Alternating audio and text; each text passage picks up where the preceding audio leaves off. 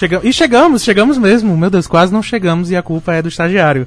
Boa noite, esse é o Noite Adentro pela 106.5 FM. Este é a Sunzum Sat Cariri. E Cariri, pra você que não sabe, é uma região aqui no sul do Ceará que está em combustão. Que calor infernal. Você também nos ouve, aliás, pela 106.5, mas você nos assiste pelo arroba underline Noite Adentro. Isso foi uma pergunta, estamos ao vivo. Sim, você nos assiste pelo Instagram, arroba underline Noite Adentro. E também pelo YouTube, meu Deus, que hoje está comigo. Ou seja, vai dar erro. Não fala. Mas pode ir, pode ir, vai dar certo. Pelo YouTube, você vai lá no YouTube, nós já estamos ao vivo. Procura a gente, digita Noite Adentro, você vê a nossa logozinha azulzinha com mensagem subliminar. Você já descobriu que tem uma mensagem?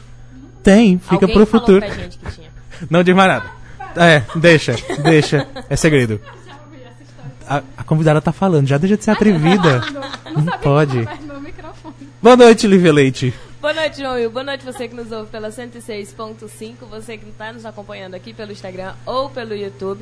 Principalmente você que está pelo YouTube, que sim, você vai ficar no vazio, porque eu tenho certeza que o Eu João vou lembrar. não vai ler as mensagens que Certeza você que eu vou lembrar. lá, né? E também você que está nos acompanhando pelo podcast.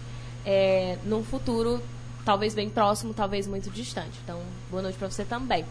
Ah, lembrando, você que está chegando agora, você pode nos acompanhar tanto pelo Instagram como pelo YouTube para participar diretamente das nossas conversas, né? De comentar conosco, está, enfim, é mais um dos nossos participantes, a, a galera que está aqui ao vivo e que entra pelo underline noite adentro no Instagram e Noite Adentro lá no YouTube. Então você pode participar e deixando bem claro que este podcast é um podcast que é gravado ao vivo na rádio, né? E vai sem edição. Então, tudo que nós Desculpa. falamos aqui, tudo que é comentado aqui, vai do mesmo jeito para o podcast sem corte. Não é isso, João?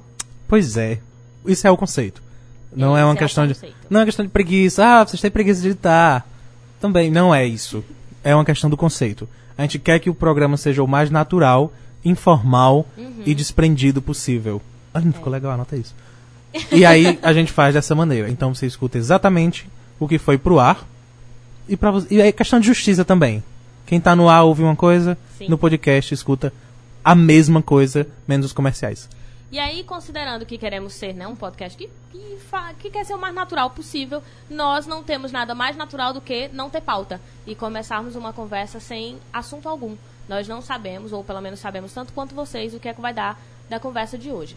Bom, se você está chegando de novo pela primeira vez, é, você precisa entender mais ou menos o único esquema que a gente tem aqui, alguma organização, alguma ideia que a gente tem aqui que é o João ou eu temos que convidar uma pessoa é, do qual o outro apresentador não conheça, ou pelo menos conheça pouco sobre, né? Agora a gente está começando a mudar um pouco o conceito, precisa conhecer um pouco sobre, não conhecer muito, para que a gente possa gerar uma conversa. Então, convidada Oi. de hoje Oi, é a convidada. Olha, voltei. Eu mudei meu microfone, eu fiquei Oi. com raiva. Ah, tá certo. Eu tava testando. A convidada vivo, de é hoje é a mesmo. convidada de João. E, e aí eu já adiantei que é a convidada. E ah, eu sei muito pouco sobre ela. Inclusive, agora na hora que tava começando o programa, a gente tava descobrindo mais Amiga, eu coisas. ainda também. que Tô sabendo quase nada. Mas sabe uma coisa? Ah, É porque de fato a gente mudou um pouco esse conceito. No fim das contas, a gente convida quem a gente quer. é. Porque a questão do programa é nossa. E principalmente porque Então- a ideia é a gente poder conversar sobre qualquer assunto. Então. Né? É, o que a gente não sabe é o que vai acontecer. Isso a gente não Exato, isso sabe mantém. em hora nenhuma. É, E continua. Só tem uma horinha que a gente sabe é, o que é vai mais ou mais menos. ou menos acontecer, que na verdade é uma pauta, porque a gente que já é, mudou Que é no hoje. final, quando a gente diz tchau. É, quando a gente diz tchau. Mas que hoje mesmo já mudou, que é, a partir das 8, a gente tem o quadro do Isso Não Cai na Prova. Né? E pra você que não sabe, o Isso Não Cai na Prova é o meu canal no YouTube. E, além disso, é também um quadro aqui do Noite Adentro, onde a gente fala sobre questões do século XXI, né? Que assolam ou que nos atacam a esses sobreviventes do século XXI. E hoje a gente vai falar sobre crises. Crises que chegou como Eu sendo gostei. crise dos 30, Foi uma introdução bem distópica, um negócio bem apocalíptico. É pra fazer todo mundo ir lá no Estão na Prova e seguir e saber o que é isso esse canal. sim. tá trazendo que assunto. Quando você chega ali um lixão. assanhada, exato. Com fogo atrás, um negócio louco. É, é pra despertar a curiosidade para as pessoas irem lá no YouTube e assistirem os vídeos. Mas vamos lá. É... Eu tava falando que. Ah, o Eu tema do sei, Estão Cá na filho, eu Prova não- de eu hoje, que era a única coisa que a gente ainda tinha Ah, é, pensado, é era isso. crise dos 30, só que aí ninguém aqui tem 30. Então. A gente fala sobre o local de fala, né? Exatamente. Vai sair um Vamos vídeo no Isso respeitar. Não Cai na Prova. É, sobre Cris nos 30, lá no, lá no YouTube vai sair. Aí vai- lá vai ser Cris, Cris dos 30, porque eu falo da idade Que eu- já está gravado. É, está gravado e, e eu tenho que falar do meu lugar. Então, assim, vai sair do Cris dos 30, mas não quer dizer que Cris, não existe a Cris com 40, com 20, com 25.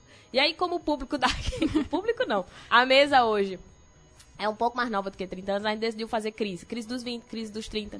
Porque eu achei que só João ia ficar de fora, e aí eu fiquei na dúvida. Não, não que eu ache que você. E aí eu já tô adiantando que a convidada tem 30 anos, mas considerando. Eu não tenho. No caso, não já se- É, ela não tem.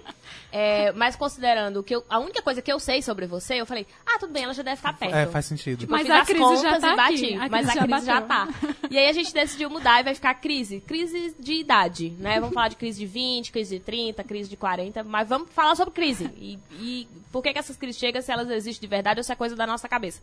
Isso no segundo momento. Então é o único tema que a gente tem, e de novo, não tem um roteiro. Né? É, tem um tema, mas não tem uma pauta programada para o que a gente vai falar sobre. E que você também pode participar, né? Quem, os nossos ouvinternautas, né? O, o- essa semana eu vinha pensando no nome para os nossos ouvintes, e além de ouvinternautas, são, na verdade, boêmios que gostam de ficar em casa. Né? Porque gostam- Sim. Ou que não tem Então. pra onde ir. Ou que não tem pra onde Não ir, é assim os que a gente fala. sem Tá bom? Não é assim Que que é o gente meu fala. caso quando. Não, mas eu também gosto A de gente ouvir o escolhe ficar em adentro, tá, casa. gente? Não- Exato, a gente esco- são boêmios que gostam de ficar em casa. É Eles gostam escolha. de ficar à noite aí, conversando, né? Batendo um papo, só que ainda em casa, né? Se E eu sinto muito, mas no fim, no fim de toda a história, eu sei que Lívia faz a mesma coisa. É, o programa Noite Adentro é absolutamente uma desculpa pra gente não ir pros lugares. Exatamente. No sábado. todo mundo quando pergunta quando eu quero ir, aí eu fico triste. Mas quando eu não quero ir, eu digo, ah, tem um Nem... programa. Ah, É uma gente, tem forma o de interagir evitando a fadiga. Tem o programa. Mas é no domingo. Diz, não, mas eu pego direto. Noite Adentro. Mas vamos lá, aqui no Acontece. Instagram já chegou a Edila, tá por aqui, o André, a Joyce Mara, o Paulo Kaique, o Ian Brito e o Alvi, Alvimar Júnior já chegaram aqui pelo Instagram. Então, sejam bem-vindos. Então, já mandando um oi aqui. Bom, e a Edila Ribeiro que mandou um tchauzinho, né? Que mandou um oizinho, na verdade, já tá chegando. Edla, Edla.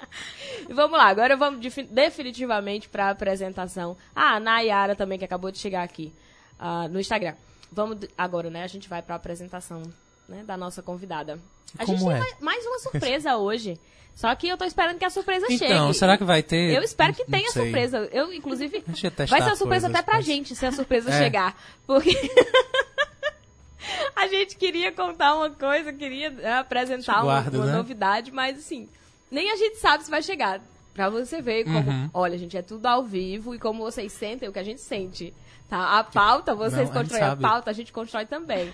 Você não sabe se vai ter surpresa hoje, a gente também Não. não, tá Não sabendo. sei. Imagina a convidada. Não sei. Não tem ninguém É sabendo. capaz de dar certo? Sim, capaz de não dar também. Sim. Vamos ver. Vamos ver. Mas é isso, sabemos tanto quanto vocês se teremos hoje uma surpresa ou não. Tô mexendo o cabelo, tá bem bonito. Ai, Tá muito bem- obrigada.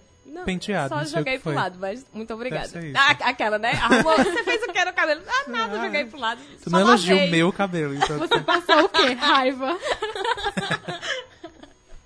Mas vamos lá, presente, porque, né? Então, Já faz tempo que A- ele tá enrolando pra a- chamar a convidada. ela tá falando de atrevida já faz tempo. Ah, a gente tem, teoricamente, uma maneira de, de começar esse programa ah, e apresentar o nosso convidado. A convidada está retornando, então ninguém sabe exatamente como fazer e como apresentar. E como a gente não tem pauta, a gente não discutiu isso.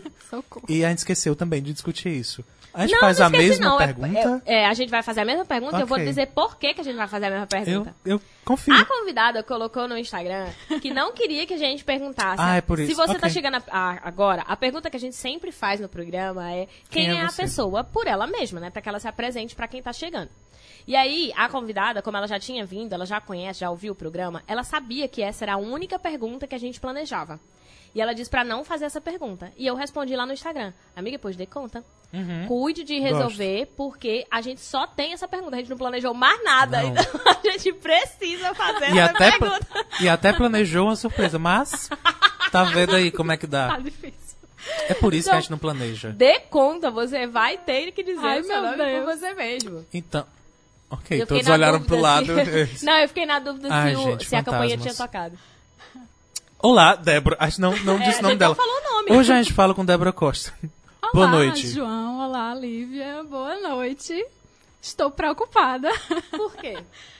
Por que essa pergunta, minha gente? Eu sou obrigada a responder. Sim, Sim, senão porque não muita sai. gente não veio aqui, Débora, da outra vez. Eu quero começar protestando, porque da última vez que eu vinha. Eita, acho que foi em 2017, minha gente.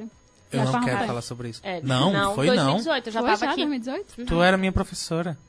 É, gente, pronto. Quem sou eu? Olha, já houve aí uma definição. eu fui João, professora menos. de João. Não, mas aí não é João, quem. silêncio. A gente tá... Ainda bem Não, que estão me filha, ajudando aqui. Já era. A pergunta João é não quem sopra. é. A pergunta é quem é, não quem foi. Então, Ah, pode dar Deixa aí, agora eu não sou A mais resposta é inválida. Sou desempregada agora. Reprovada. Definições atualizadas. Sou Sou desempregada. desempregada, Então. inclusive aceitando jobs. Quem quiser aí me contratar. Eu gosto sei fazer palavra. várias coisas. Eu sei, gosto de jobs. sei fazer artigos científicos. sei corrigir textos. Sem mais espaço, acho que não é pra isso. Mas quem quiser. Tamo aí. Não, É, eu posso mandar meu pode currículo. ser para isso. Não Pronto. tem pauta, Ai, filha. gente, pois, viu, tô muito precisada. Bom, eu não sei se essa é a melhor maneira de, de algo De mais. emprego, né? Mas É, é, mas- porque é isso mesmo, a verdade é essa. Então, meu protesto é porque quando eu vim, a Edla, que nós duas estávamos juntas, né? Uhum. É, ela me apresentou. E aí, será que não Ah, conta? foi, mas- né? Então nem, tu nem teve, tu nunca Não. respondeu. Caramba, é foi, não. verdade. Ela respondeu quem era Edla. Ela não respondeu quem era. Débora Costa. Foi Fui bem salva feito. dessa pergunta. Pois a hora é agora, amiga. Então, gente, não vai dar mais pra fugir. Então, é, quero começar dizendo que eu cresci num convento.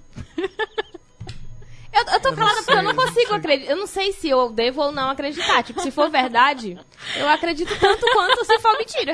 É porque você não me conhece, Exato. né?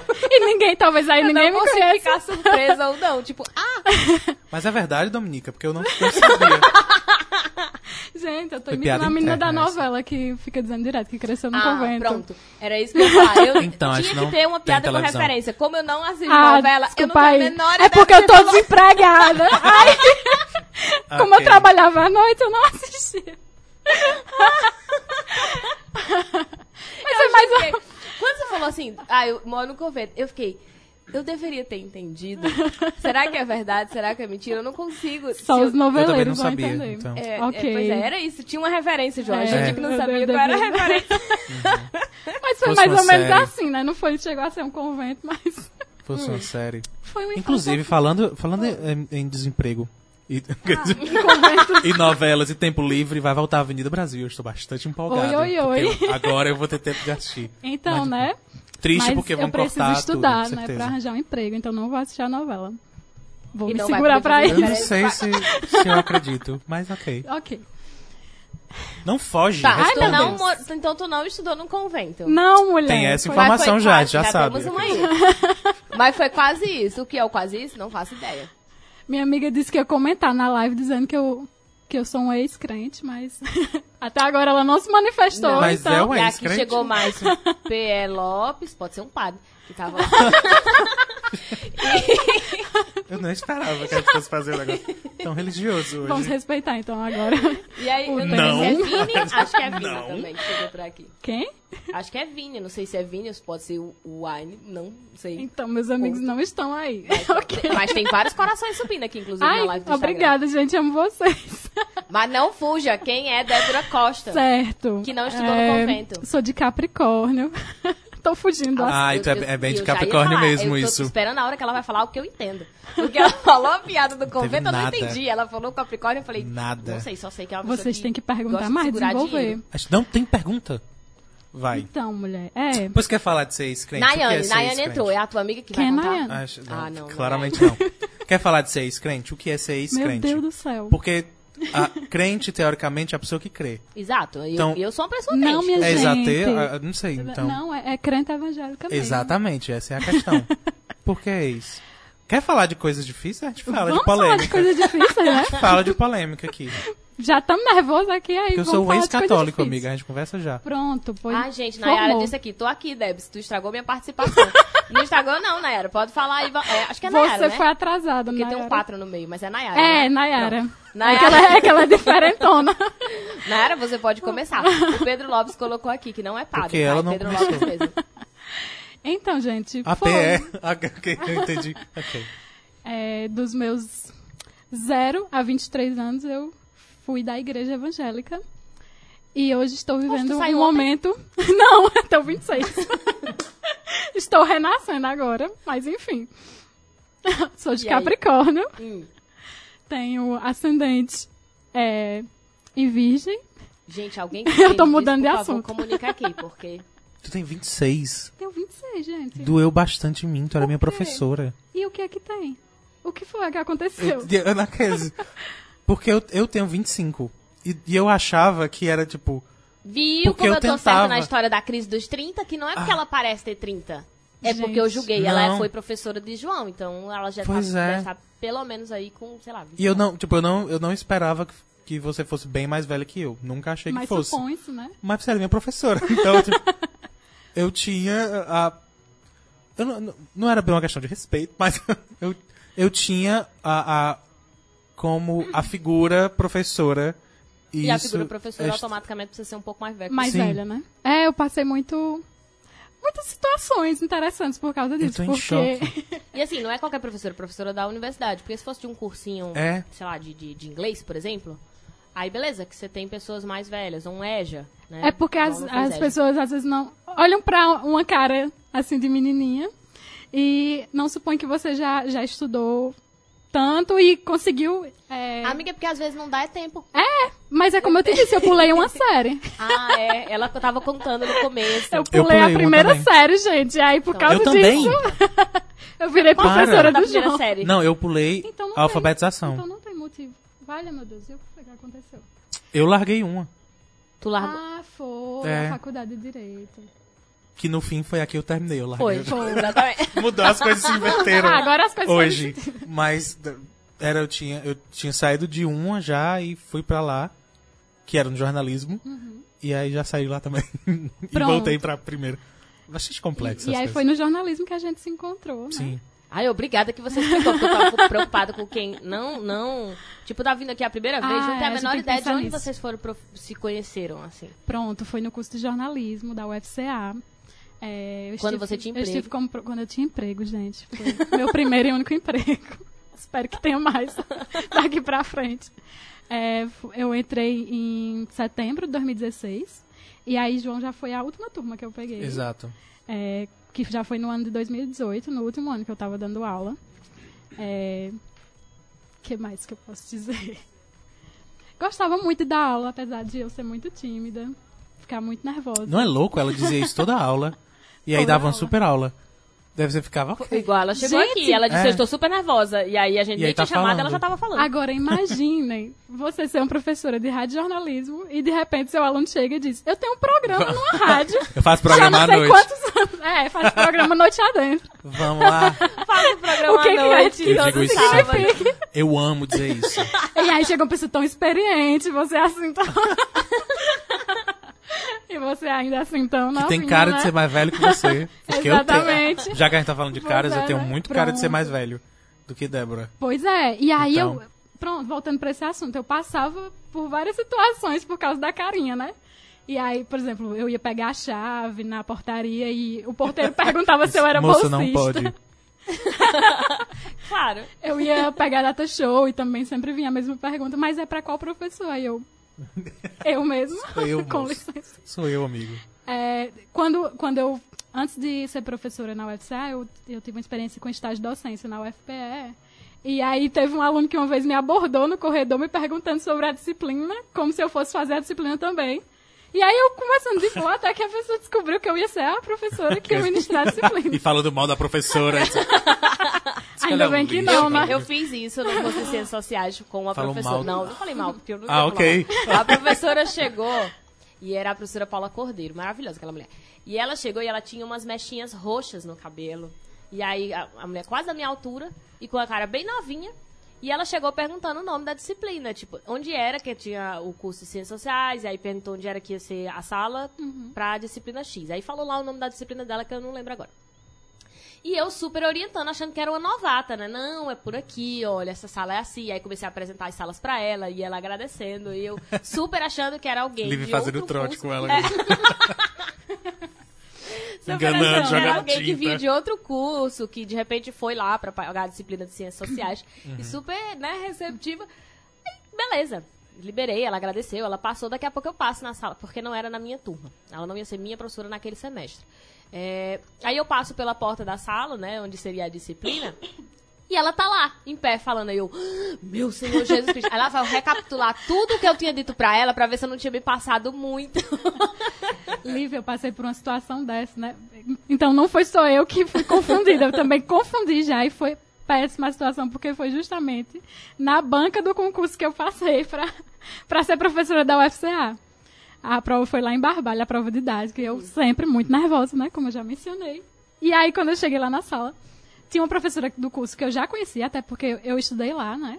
Mas aí tinha um pessoal lá diferente, um rapazinho, uma mocinha de mochila, roupinha mais descolada, e eu, de repente, tão nervosa que eu estava, perguntei à professora: Você trouxe seus alunos para assistirem minha apresentação? Oh. Meu Deus, acho que foi um dos maiores mix que eu paguei na minha vida, porque eles, os alunos que eu pensei que eram Ah, alunos, gente. eram a minha banca. Olha aí. Eram os dois professores. Eram os dois é. professores que iam me avaliar. Considerando que você passou, pode ser que ele tenha aceitado isso como elogio. Obrigada, João Vitor e. Isadora, por não terem se ofendido com minha colocação. Mas eu, na hora, só consegui dizer, gente, desculpa, eu também passo por isso. Mas são situações, né, que a gente só faz rir depois, né? Talvez ainda passe por um bom tempo. Que as pessoas realmente, né, olham carinha. Eu gosto dessas coisas. que, que passam algumas horas e você fica, putz, Ai, eu gosto o que foi que eu Porque eu fiz? fiz isso. Eu gosto muito. De noite você deita e diz, caramba. Tipo, por que que eu fiz isso? E aí todo mundo E de- e- e esqueceu de e, fato, você tá super assim. pois é. Ah, meu Deus, mas por Sim, que que eu sim, fiz? sim. Tipo, E se a gente aí. analisar um pouquinho, não é bem motivo pra se sentir tão mal. Não. É isso que eu tô falando. Tipo, Mas- todo mundo já esqueceu. Só você que ficou lá. Ai, meu Deus, que Mas vergonha. Eu falei isso. Faz tal. parte, né, essas coisas. Às vezes a pessoa riu e até achou bom e Exato. levou na boa. Eu, pelo menos, eu levo sempre como um elogio. Aliás, assim. tipo, quando eu eu, não digo fico chateada, não. não é um negócio pra você se sentir tão mal, essas que a gente deu exemplo. Se, É, você, falar, porque... se você falou mal da pessoa, já é outra história. E assim, É. é, não é uma coisa que, que a pessoa se sente mal, mas depende muito também da situação, Da situação. porque é, eu, eu, inclusive citei essa situação na semana passada, porque tem lu- lugares que as pessoas julgam assim, que por você ter cara de nova, você não vai ter competência para, Ah, também já passei por isso. né? E aí É. a parte ruim Exatamente. Da alguém- carinha de novo, né? é. É, a- as primeiras turmas que eu dei aula foram muito difíceis, porque meus alunos, eles não só tinham cara de mais velhos, eles eram mais velhos do que eu, né? Uhum. O João é um ano mais novo que eu, mas tinha alunos realmente mais velhos, de já E que é super possível dos na 30 universidade. e tantos, 40, já com filhos. E aí, é, para ser minha primeira experiência, eu ter chegado lá, né? Nervosa como eu sou. E é, às vezes eu ouvia de algumas pessoas, assim, não eram todos os mais velhos que, que faziam esse tipo de comentário, mas tinha pessoas que, que faziam piadinhas, risinhos. Uhum. É, e aí, a gente tentar, né? é, deixar de lado um pouco isso, porque o nervosismo já é grande. Sim. E você tentar superar tudo isso. E aí eu considero que esses dois anos que eu fui professora é, me amadureceram bastante nesse sentido, né? Que, apesar de eu ainda ter minha timidez, né? é, é, ser travada em algumas coisas, mas eu tenho a cada dia tentado, né? Me, me superar em relação a isso. Até porque a minha profissão como um todo me exige isso, né? Tanto pelo fato de ser professora, como também é, o jornalismo em si Uhum. você é muito cobrado em relação a isso. Inclusive, pessoa, eu, vi, eu vi muitos alunos reclamarem disso. Dizer, professor, eu acho que eu não nasci para o jornalismo, porque eu sou muito tímido. Eu não vou conseguir, Ai, conseguir gente, falar mas- em frente de uma câmera, não vou conseguir falar no microfone. E eu dizia, gente, eu estou aqui. Um Se caso eu estou, superação. você consegue. caso A coach. superação. Não é? Mas assim, é, eu vejo muita gente, por exemplo, no teatro, é, eu vejo gente também dando, dando aula, professor de qualquer outra disciplina, ou no jornalismo, que são pessoas cantando, que são pessoas tímidas, mas que naquele espaço conseguem se desenvolver bem. eu não vejo necessariamente uma relação da timidez. Agora, eu consigo ver que essas profissões, ou essas, é, é, esses trabalhos que a gente pega que tem que estar se expondo, ajudam a diminuir a timidez. Isso eu consigo perceber porque eu tenho vários exemplos, eu não vou dar aqui artigo científico, eu não tenho, eu tenho experiência. É, de algumas pessoas que, ao entrar, por exemplo, em aulas de teatro, conseguiram ter uma desenvoltura melhor. E aí, na verdade, não era só timidez, era insegurança. Insegurança. E aí- Essa é a palavra. Passou a insegurança, mas timidez, você pode ser Sim. uma pessoa tímida. Sim. Tá aí seu caso. Aqui. Ser jornalista e dar aula. Consegui, talvez você vai né, ter, sei lá, gente? Talvez você tenha um pouco mais de resistência, mas isso não é um, um- não é um empecilho, né? Não é um Sim, problema. os desafios ficam, assim, cada vez menores. Quando, quando Uhum. eles passam, você olha pra trás e diz, nossa, eu consegui fazer isso que eu temia tanto, né? Que Uhum. eu tava tão nervosa. Eu acho que às vezes o nervosismo é mais um charme, não sei por que que ele vem, É. né? E é comum também o nervosismo, assim. Principalmente quando você tá, por exemplo, nesse caso aqui que você tá numa situação de convidada. Eu acho que nessa situação. Que você não tem o controle da situação.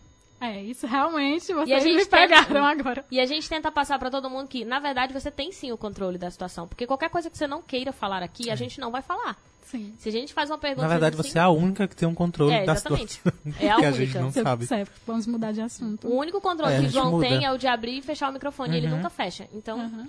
É. não tem muito isso. sabe? Você é mais uma apresentadora. Uhum. A gente fala muito isso aqui, que a gente não tem entrevistados, a gente tem convidados, né? Porque o programa, sim, ele é, ele é comandado por João e por mim, mas toda semana a gente tem um convidado que contribui com a gente, não necessariamente um entrevistado. Tanto é que é, muita gente fala que a gente fala demais. Tipo, a minha irmã, a que veio semana passada, ela falou assim: Eu já vi, vocês falam muito. Ai, mas Tem olha. dia que vocês falam mais- isso Na antes- cara ela não falou, não.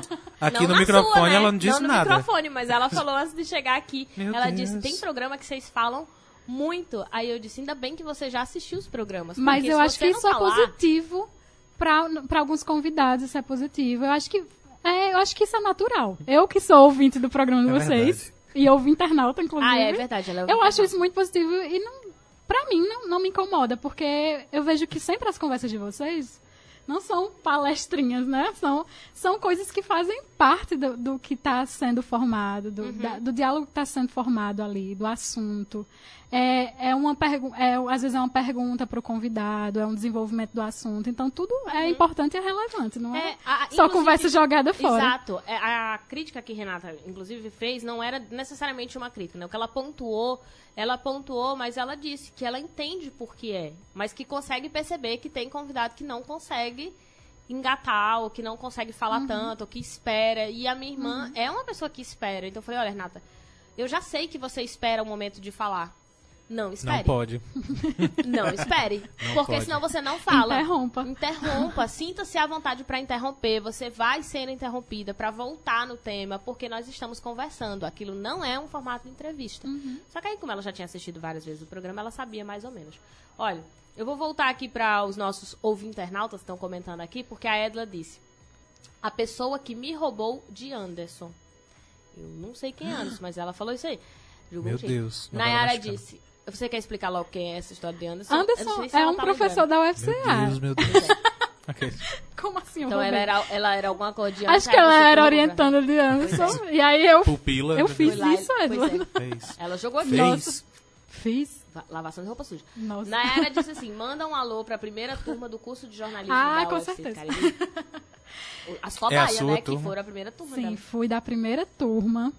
Gente, tô velha. Pronto, nessa hora chega a crise. Ah, é a primeira turma tu estudar. Ah, porque tu estudou lá, tá? Porque a primeira turma do curso de jornalismo da UFCA, que na época se chamava UFC, né? Foi antes É, de, inclusive de... ela colocou o UFC Sim. Cariri. UFC Campos Cariri. É. Foi em 2010. E aí a gente se formou em 2013, né? Fomos os pioneiros, né? Os desbravadores. As cobaias. Quando a gente Então chegou era só é que, No caso, mato. eles não foram as cobaias de Débora, eles foram as cobaias da universidade. Porque todo Exatamente. primeiro curso Eu é- fui cobaia. É. Pri- Primeira turma é cobaia. E paga um monte de disciplina. Quando a gente chegou lá, literalmente era só mato. Né? Quem olha pra UFC... Literalmente. Hoje- Hoje ainda tem Não, bastante hoje mato. tá Hoje tem muito três diferente. bancos. Não, é assim, não tá mentira, tá, tá Hoje tá bem de com força. Tem É. É, de iluminação. 2010 pra Tem 2019 tem asfalto. Nossa, Até Já- a Xerox mas tem é? água. Tem coisa lá. Tem Xerox, não tinha Xerox mesmo. Não tinha Xerox. Não, Não na tinha. época da gente tinha, mas aí Não parou de funcionar gente. depois. Quando eu cheguei não tinha. Mulher, tinha, tinha até vaca passando. É. Que a gente às vezes tava assistindo aula, Mas hoje passava tá uma vaca às vezes É. pelo, Tem pracinhas. pelo é. mato. Tá bem. Viu? Pois é, tá evoluído. Tem RU com, com um prédio próprio, Um né? Local super próprio, porque o nosso era, Que saudade. era improvisado. Para, eu choro. Ah, eu também não falo da da eu choro. Pois é, então um abraço pra minha turma. Nayara foi minha colega. E mais que um colega, uma amiga que me atura por muitos e muitos anos, porque a gente se conhece desde o ensino médio no Cefet. É, a gente não foi colega, mas a gente foi é, de turmas contemporâneas. Ela estudava de manhã e eu à tarde. Porque no Cefet, quem estuda nessa faixa, tipo, é tudo uma turma só. Sema- é, semana passada a Renata tava aqui, aí a Débora tava pa- é, participando pelo Instagram, e ela comentou, ah, eu conheço menina de algum lugar. tipo, ah, é de lá do Cefet mesmo. Quem é essa menina? E aí, no começo do programa, eu citei que a minha outra irmã também estudou no Cefet. Quando eu falei o nome, ela já sabia quem era. Tipo, como assim? Sabe? Não tinha ninguém, só tinha ela com esse nome. E quando a gente diz Cefet, já denuncia um pouco a idade da gente, né? Porque já faz um tempinho Que que, mudou pra Cefet. IF, né? Era Cefet mesmo, com É, Cefet. CE. O Cefet. NED, o NED Juazeiro do Norte. Exatamente. Mudou em 2010, eu acho. Foi, Né? Então, olha, gente, já faz um da- tempo. Mas é que começou em 2010. Ó, ó, lembrar dessas coisas é que dá a crise mesmo, porque você fica, gente. É, é- É, a, vai- a gente vai pro segundo momento. A crise é não independente do não. assunto, amiga. É, a crise não é por causa da idade. Ó, a, a Edla disse que fez laboratório de rádio por incentivo da tia Debs. Oh. E disse, saudades de Deb Lanches. Ai, meu Deus. Essa é outra coisa que tu também faz? A gente não falou nada disso. Inclusive, Foi a Nayara- Edla. E Nayara completou aqui, ó. Era só mato, vaca e coruja. Isso. Ah, e sala sem ar-condicionado. Também, gente. Eu peguei já com ar-condicionado. Então, Viu? né, agradeço Já a Deus, civilização. vocês aí. E eu já cheguei a, a estudar no, no bloco novo, Não lá reclamam. atrás. no Ah, e final. com laboratórios agora, né? Porque É. a gente não tinha. Laboratório Não tinha, gente. que A gente não tinha Edla equipamento. acabou de falar que participou. Ah, sim. Edla, mulher. Edla veio aqui com Débora e não falou esse monte de coisa. É porque a gente Eu veio pra falar dizer- do Quater Voar. Pois é. que era um projeto, né, que a gente tinha na ocasião. E ai, eu fico muito feliz assim de ter conseguido incentivar algumas pessoas para o rádio. As experiências que a gente teve né, nesse laboratório foram ótimas. A gente conseguiu criar uma web rádio para a UFCA, embora ela não não, é, não tenha sido dada continuidade, porque contrato substituto, né? As coisas acabam com, no- com, com o nosso tempo lá, né? E Acho aí- importante a gente explicar isso, É. porque o professor substituto, aí a importância do professor efetivo, por exemplo. Exatamente, Né, porque Ele consegue fazer um plano e executar um projeto e dar e continuidade. ter continuidade, né? se perpetuar, né? Mas assim, eu vejo que apesar de, de não ter ficado a web rádio, mas ficaram as lições de aprendizados. Até hoje eu colho frutos em relação a isso. Sim. E tudo isso é Ainda bem que você, mesmo tendo entrado como substituta, pensou, hum, vou fazer. Sei que eu É. vou sair daqui a dois anos e não vai mais ter ninguém pra Tem que continuar. aproveitar, sei, né? O momento. Porque a maioria poderia ter pensado, não vou fazer, porque... Evitar a fadiga, É, né? Trabalho jogado fora. exato. É, mas eu, eu sempre assim, ia na empolgação também dos alunos. Eu, eu sou muito empolgada. Minhas aulas são bem assim alternativas em alguns Eram. aspectos. Ah, era ótimo. Eu nunca fui aluno de Débora em rádio, na disciplina, qualquer que seja de rádio ou laboratórios. Rádio um, rádio dois. É. Eu, eu fui na- nas introdutórias, mas era sempre algo bem alternativo e divertido. Eu preciso saber o que é alternativo. Na minha cabeça, se é de rodinha, já é alternativo. Dependendo da instituição não que você tá. É. Não, não. Porque Não era é, fisicamente na alternativo. minha experiência de, de trabalho de, de, de sala de aula, né? Tem algumas escolas que se você colocar os alunos em círculo, já comentei Já isso todo aqui. mundo já- é Nossa! alternativo. Já é a, porque é a professora do círculo. Método porque- revolucionário. É, mé- método revolucionário. Eu, eu juro você. Já teve ano de eu ser reconhecida como a professora do círculo. Só porque eu coloquei os alunos em círculo e eles nunca tinham sido colocados nessa posição e acharam extraordinário. Meu Deus. É. Como as pessoas precisam de tão Exato. pouco. Exatamente. Mas se é. revolucionárias. Não é triste? Exatamente. Porque era sempre do triste. mesmo Paulo jeito. Freire, Já aconteceu. estiver. Pois é, as pessoas. Claramente essas pessoas têm ódio de Paulo Freire.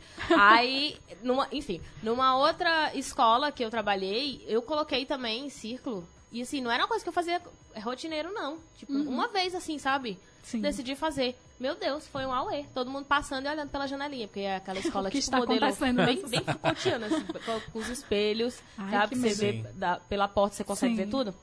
Então todo mundo que passava lá ficava olhando, aluno, coordenador. Uhum. Só faltou passar a Na direção. do meu ensino médio era assim, tinha, tinha um espelho na... Tinha um espelho? Não é um espelho, Tinha é um um vidro, vidro pra ver de fora pra na você. porta Mas todas tinha- as escolas são assim, E a tinha um maioria no delas. meio também, tipo, Sim. no meio da parede, que era pra não precisar ir até a porta, porque ia dar pra ver que tinha alguém olhando na porta. Uhum. Então era lá atrás, um buraco com um vidro também, Sim. que era pra olhar por trás. Exato, se chama É modelo triste. panóptico. As pessoas conseguem vigiar tudo que vocês estão fazendo. Exatamente, vigiar e punir. A ideia é ficar vigiando você de onde eles estão e eles vão passando e de repente. E não estão vigiando só professores, ou só alunos, estão vigiando Principalmente principalmente, professores, né? O que é isso tão revolucionário que está Por sendo que que feito? tá em círculo aí? E, inclusive, eu vou deixar aqui em aberto, porque nós estamos quase em período de matrícula e é bom isso, a gente investigar isso nas salas de aula, quando a gente vai procurar, principalmente para quem tem filho, para observar a estrutura da escola. Porque muitas vezes a escola fala que é uma escola inovadora, que é uma escola que, ai, trazendo, sei lá, tecnologia, trazendo sei o quê, trazendo um monte de coisa. E quando você olha a estrutura da escola, o, o formato, a posição das cadeiras, da, da, da- das portas, você sabe que não tem nada de novo. Em essência, não deixa de ser conservadora. Não, não deixa. Sabe? É tipo, você diz assim, não, incrementamos isso daqui. É, incrementamos, mas não mudamos o modelo original. E esse modelo original diz muito sobre a escola. É muito vago eu E vem falar de onde assim, também o modelo original? Do século XVII, eu acho, ou é Então. XIX. Que é tipo a organização Então, a partir da, de filas, né, para criar trabalhadores para a fábrica. Né? Então, o professor fica em pé, o professor olha Nada que do estimule o diálogo. Nada que estimule o diálogo. Diálogo? Pra que diálogo, Pra gente? que diálogo? Você tem que falar e É zoada, né? Converseiro. Atrapalha a de um aula. palco. Quantas do escolas palco, não tem é um em cima palco? de um púlpito. Eu não vou mentir que pra mim o palco é importante só porque os alunos são mais altos do que eu quando eles estão sentados. Então, Único, exclusivamente. Importante Mas se sentido. eles estivessem em círculo, por exemplo, eu não Dava teria esse ver. problema. É inclusive por isso que eu gosto do círculo. Porque eu consigo vê-los e eles conseguem me ver.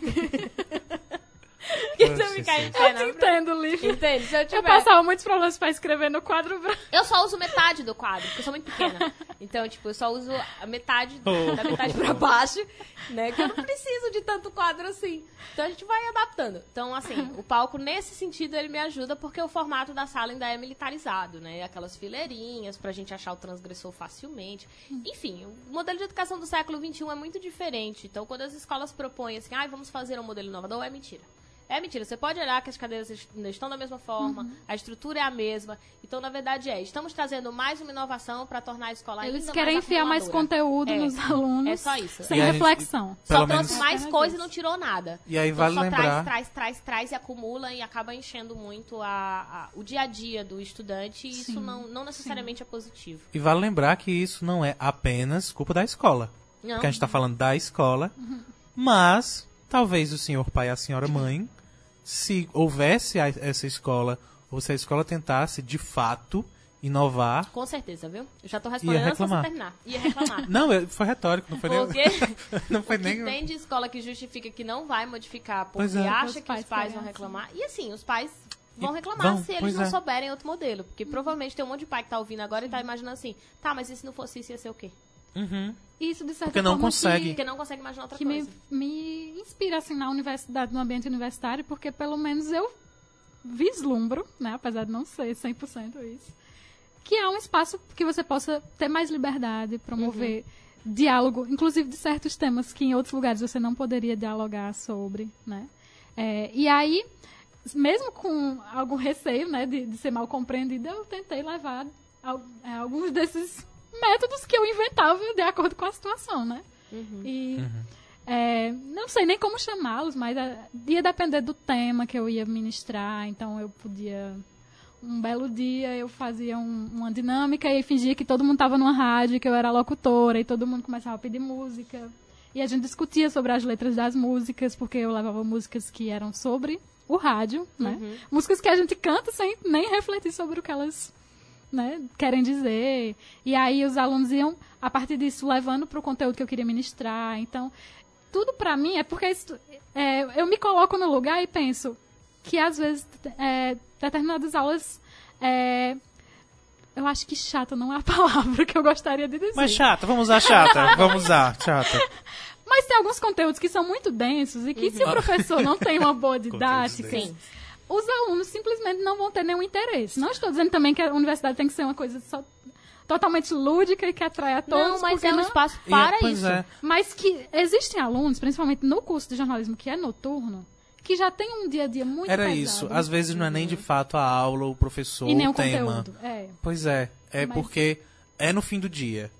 É a Você situação tem específica de rede cada um. social na mão. Sabe? Sim. É muito fácil É. Sim. fingir que E nem nunca tá ali. gostei de ser essa que reclama e diz todo mundo desliga o celular e não sei o que, e para de Aham. conversar, não. Só não queria que ficassem conversando mais alto do que a minha voz, que inclusive é não conversar, né? Porque eu falo bem baixinho. Mas fora isso, não me incomodava. A questão, pra mim, era fazer com que os alunos realmente entendessem o que eu estava Sim. querendo passar. Porque pra mim era muito frustrante levar determinado conteúdo e ver que simplesmente ninguém aprendeu, ou Uhum. então simplesmente querer que eles leiam um texto em casa e cheguem lá sabendo de tudo pra gente poder conversar. Muitos não iam ler o texto. Sim, Você por diz questão por de quê, tempo, né? né? Já de ver de turmas anteriores, né? Mesmo de quando eu estudava, que é- é- existia uma dificuldade, né? Uhum. Os textos, alguns não eram tão simples de ler, né? E o povo acha que humanas é só que a gente fica É porque só- nunca foram ler. Porque se fosse é. ler de humanas, ah, não entendeu Então. o quão difícil é. Eu, já, eu vi um meme essa semana, né? Como se a gente ficasse lendo a Bela e a Fera na, na- Exatamente. na faculdade de humanas. Ah, Não- seria não, ótimo. Não é isso, gente. Existem Até a Bela tão e a Fera, complexos, né? inclusive. Inclusive, se É você bastante for no, complexo. nos clássicos clássicos, né? São linguagens, assim, bem difíceis de se Fora que os clássicos clássicos não são o filme da Disney. Exatamente. Não né? é aquela história daquela Exatamente, maneira. romantizada como é, né? E aí você ter que ter toda uma base para poder compreender aquele conteúdo. Uhum. E aí tinha alunos em diversas situações. No primeiro, no primeiro semestre que eu fui professora, eu fiz uma atividade com eles assim, que eu também inventei na hora, que era para eles me contarem a história deles com o rádio. E eles ficaram sem entender. Como assim, professora? Eu disse, você faz da forma que você quiser. Você escreve, você desenha. Teve gente que fez memes. e eu adorei, porque gosto muito de memes. Ah, era lindo. Ai, ba- bateu saudade. Bateu tristeza um pouco. Sim, eu gostava de fazer meus slides com memes Débora também. respondia e-mails basicamente apenas com memes. Era lindo e maravilhoso. Ah, eu, Sempre eu vou gostei chorar. de me comunicar Bateu com a crise dos 30. de saudades dos memes, meu Deus.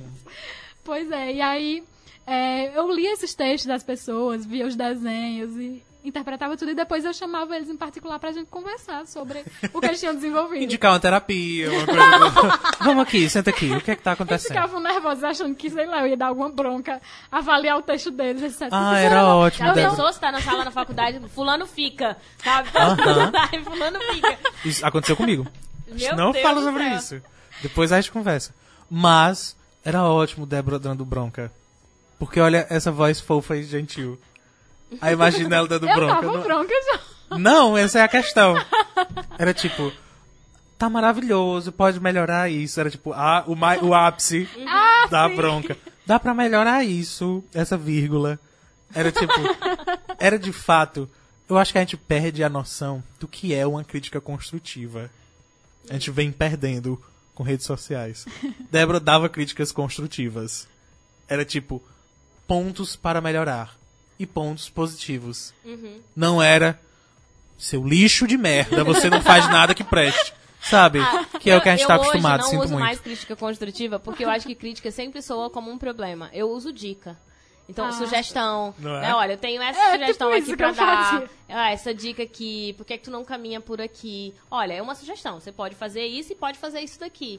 Você vai dando orientações. Se não fizer, eu lhe reprovo. É, Não, mas são sugestões. Os meninos tiravam muita onda, porque era como se eu começasse assim, gostei muito disso, isso está maravilhoso. Eu sempre dava os elogios primeiro, É. Mas mas, era- depois eu também não, não queria acabar com a vida da É pessoa. porque né? não é. n- Eu falava de alguma forma assim que, que fossem sugestões mesmo e sempre aplicava para todos. Eu gostava de pegar casos que aconteceram em vários textos ao mesmo tempo para mostrar que não acontecia só com uma pessoa.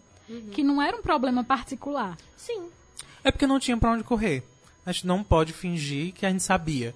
A gente tava lá justamente A aprendendo. disciplina era oficina de texto, né? É, é, então, é. gente, eu tava fazendo Pois meu é. trabalho. Exatamente. Se tem É. uma coisa que ia acontecer, era erro. Exato. Certeza. Né? As pessoas precisam entender que é a se eu estou numa disciplina de oficina de, de texto, se tem uma coisa que eu vou fazer é escrever, e se tem uma coisa que vai acontecer é errar. Fez. Exatamente, né? Eu vou escrever muito ruim.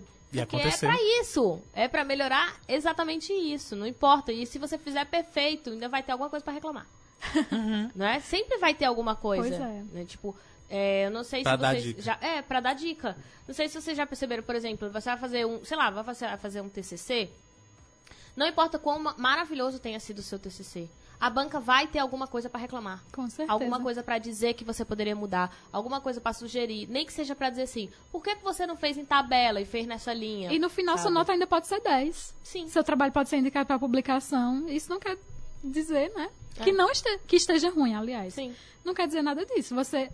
A gente, né, quando virar adulta, a gente tem que aprender a lidar com críticas Uhum. de forma a absorvê-las e, e- e se aperfeiçoar. Uhum. Né? E aí eu sempre tentei ser uma pessoa que criticava porque era o meu trabalho como professora. Tinha que, que de alguma Sim. forma, corrigir certas coisas. Mas sempre fazer isso de forma que não, Tipo, não precisa destruir não a vida da traumatizante. Pois é, não não, não traumatizante, não expor a pessoa, né?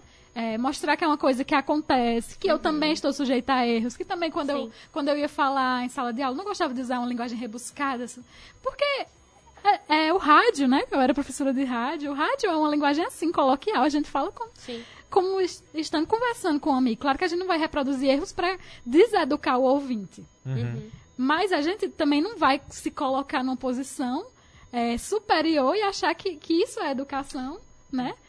E então, nas minhas aulas eu tentava ser o, mais, o máximo informal possível, porque eu queria que eles saíssem do, da pompa e circunstância que às vezes alguns textos jornalísticos levam, né? Como o artigo, ou então a própria escrita acadêmica, né? Eles vinham de disciplinas como metodologia e tal, que eles estavam aprendendo a escrever chique, né? Tinha que escrever a- os- as palavras mais complicadas do dicionário, eles tinham que colocar. E eu chegava lá na disciplina de rádio e dizia, não, vocês vão ter que fazer o caminho inverso agora. Vocês vão ter que aprender a falar com os termos mais simples, porque é para vocês Sim. atingirem Sim. qualquer pessoa, qualquer É. público ao mesmo tempo. E eu costumo falar muito isso, assim, que quando a gente está na, na universidade, ou quando a gente passou por ela, a gente precisa aprender que temos que ter a linguagem que as pessoas compreendem. A gente tem o linguajar, a gente tem os nossos jargões próprios que os nossos pares compreendem Exato. e que nesses lugares, nesses espaços onde nós estamos dialogando com os nossos pares, né, com pessoas da nossa área, a gente precisa usar. Só que quando você fala com o, que- seja o seu cliente, que seja é, às vezes o teu próprio chefe, ele não vai ter a linguagem que você tem. Então você tem que saber adequar para educar ou para pelo menos passar o conhecimento que você adquiriu nessa universidade. Inclusive, é spoiler, esse também é um vídeo do Estancar na Prova. Eu Ah, gravei é? ontem. Que susto, eu pensei que era outra coisa. Não, Eu fiquei, Mas não era essa tá surpresa, não. Não. Não. É, que vai sair, que eu gravei ontem e lembrei, que se chama Carta ao Universitário, que é justamente fazendo essa crítica às universidades, Sim. a quem está na universidade, que sai de lá achando que precisa falar bonito. é e a alguma gente- coisa. É, que é alguma coisa. Que é isso que a gente tá indo. A gente tem que aprender, na A verdade, que a aprender. falar com todos os É, públicos exatamente. em todas as situações. Eu acho que, principalmente pro jornalista, é isso, né? É. E aí, se ele falha em falar com o público dele, que é o mais interessado, então Sim. ele falhou Ele falhou com o completamente, né? profissional, exatamente. Ó, o Williano entrou aqui e disse assim: achei que Lívia ia dizer que não usava mais. Na hora que eu disse que eu não usava mais crítica, né? Crítica Aham. construtiva, eu falei Ah, que usava sugestão e aí crítica é crítica mesmo. Ele achou que eu ia dizer que não usava mais seu lixo de merda. Ah, ok. Parei com isso. Parei com isso aqui. Vi que não Eu ajudava. era esse tipo de professora, mas hoje. É, pode dizer que sim. É, o Librax que entrou aqui também e o Paulo, é, que É Iago. Ah, o Librax é Iago. É. Ah, ok. Ainda bem que ela Iago, parabéns. Foi aniversário dele essa semana. Ah, tô- parabéns. Também Parabéns. quero mandar parabéns. Virou a Xuxa agora. eu só queria mandar parabéns pro meu ex-aluno, Aloysio, que ele tá fazendo aniversário hoje. Ele é radialista também. A Alice tá fazendo aniversário hoje, eu Tá. sabia. Parabéns, E ele me pediu pra eu mandar parabéns. e eu tinha esquecido, mas agora Eu, Eu eu sabia. Parabéns, que maravilha. Eu gosto, eu gosto bastante dele. eu gosto também. Isso é incrível. E Natália fez aniversário quinta-feira. Parabéns, Natália. Virou esse programa? Parabéns. Agora que nós estamos no momento de lembranças, eu lembrei Que agora. é isso, gente? Não é de aniversário. Não- Ah, o Cabeça fez aniversário agora de 25. Parabéns, Cabeça, parabéns. Fez? Gente. Tu não me avisou, eu não Mas sabia. dia 25. Ridícula. É, não, não era sobre aniversário que eu ia falar, eu só tirei onda porque vocês começaram a lembrar de vários aniversariantes da semana. E tem vários. Eu ia Ok. comentar, é porque... E não é nem novembro, né? Não, mas é setembro. Mas setembro, setembro, mês tem 9. muito virginiano no mundo, Então, minha gente. Claro, gente. Natal e Ano Novo. Isso! Festas de Ah, de ano. Nasce Ok. todo mundo em setembro. Todo mundo foi feito na Várias virada. festas. Oxe, de fim de ano, feriados. Ó, tal. Nayara, minha amiga também, é de, é de por isso, setembro. A gente tá É fazendo. por conta mesmo. disso. Faz aí as contas, Tem uma convidada do próximo mês também que é desse mês. Mas vai, deixa, eu- deixa eu comentar Ok, o que eu tinha lembrado, que a gente comentou fora do ar, que ia falar. E aí, quando tu citou sobre música, eu lembrei que a gente nem tinha comentado e precisava comentar, que é o Bruno, gente. Foi. O Bruno que nos ouve, ele não tá aniversariando, eu não sei, né? Na verdade, Que Vai pediu que- também Vitória. aniversário É, esse então. mês. O Bruno que nos acompanha e sempre manda mensagem pra gente pedindo música. É. Você que tá no, no, no podcast nunca passou por isso. Nunca porque você pega. É, é. Você pega, de fato, só a nossa gravação. Mas você que Isso. escuta no rádio sabe que tem uma música sempre antes do programa. Essa música é por causa do Bruno. É, é graças ao Bruno que tem. Então, aqui não é forró, porque tem um monte, tem um programa inteiro de música de forró Que chama nosso, só forró. que se chama forró. e aí, depois dele, aqui não é forró. É, é quando você sabe que a gente vai vir. Isso, Quando você muda sabe que a gente vai vir quando muda essa música, aí você fala, não, os meninos já estão na rádio, já estão pra entrar, e esta música é a música que o Bruno pediu. Ele que escolhe. E assim, já tem muitos meses que o Bruno pede, assim, sem falta, sabe? É eu sim. não tô exagerando no sem falta. É sem falta. Eu acordo no sábado e eu leio a mensagem do Bruno pedindo: Oi, você poderia tocar a música tal? E aí mandando a mensagem. Na época a gente tinha um WhatsApp. A gente não tem mais porque quebrou. E também a gente nem divulga mais. Por isso que eu não anunciei que a gente tava sem. Porque a gente não tá mais divulgando, não tá mais utilizando o WhatsApp do, do, do programa. E ele continuava mandando mensagem e eu continuava postando as músicas. Há duas semanas nós não estamos mais conectando, então eu perdi o contato de, de Bruno, que eu só tinha pelo WhatsApp. E aí ele foi para o Instagram e mandou a mensagem no Instagram lá na postagem de Débora, que talvez por isso as pessoas que iam acompanhar a Débora não entenderam porque que chegou uma pessoa pedindo uma Pedindo música. música. Teve gente me perguntando se eu ia cantar, por favor, né, gente? Talvez tenha sido Cantores isso, as do pessoas rádio. leram lá. Vamos lá. Ele foi lá e pediu, ei, pode tocar a música de, de Ana. Na postagem de Débora, as pessoas devem ter ficado confusas. Em especial, as pessoas que sequer sabem o que é o programa Sim. Noite Adentro, né?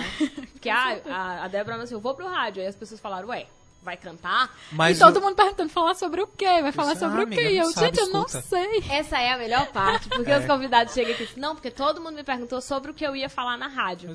problema seu. É, exatamente, qualquer coisa, De- gente. Lide com eles, eu não sei. Eu sei que sabe. vocês estão acostumados à ideia de que pessoas vão pra rádio pra falar algo e elas vêm mesmo falar algo, só que não necessariamente elas É sabem. por isso que no começo a gente fica meio travado, mas sem, sem saber o que dizer, como responder aquela pergunta. Mas falando do Bruno que pediu a música, e aí o, pecho- o pessoal achou que Débora ia cantar. O que Bruno não sabe, e nem Débora, que a gente tá aqui com a versão karaokê da música, pra ela cantar. Deixa eu só programar aqui. Tu Mentira. é trevo Já de pensei. quatro Isso aqui ele pediu, tem que ser aqui ele pediu. Mas é A, a gente super podia fazer isso, né? Pegar a música nada a ver. Não. Não. Fica como extra. Para. Vamos fazer isso extra, deixa. Ele Conversa pra mesmo depois. joga a ideia, Conversa a gente depois. não tem tempo nem Não. de pensar, ele já diz, não deixa. Conversa pra depois. A gente conversa depois Não é isso. que o povo vai levar tudo a Mas, mas esse momento foi, na verdade, primeiro, obrigado, Bruno.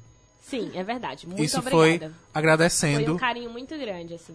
e lembrando a todos vocês que escutam, sejam Brunos.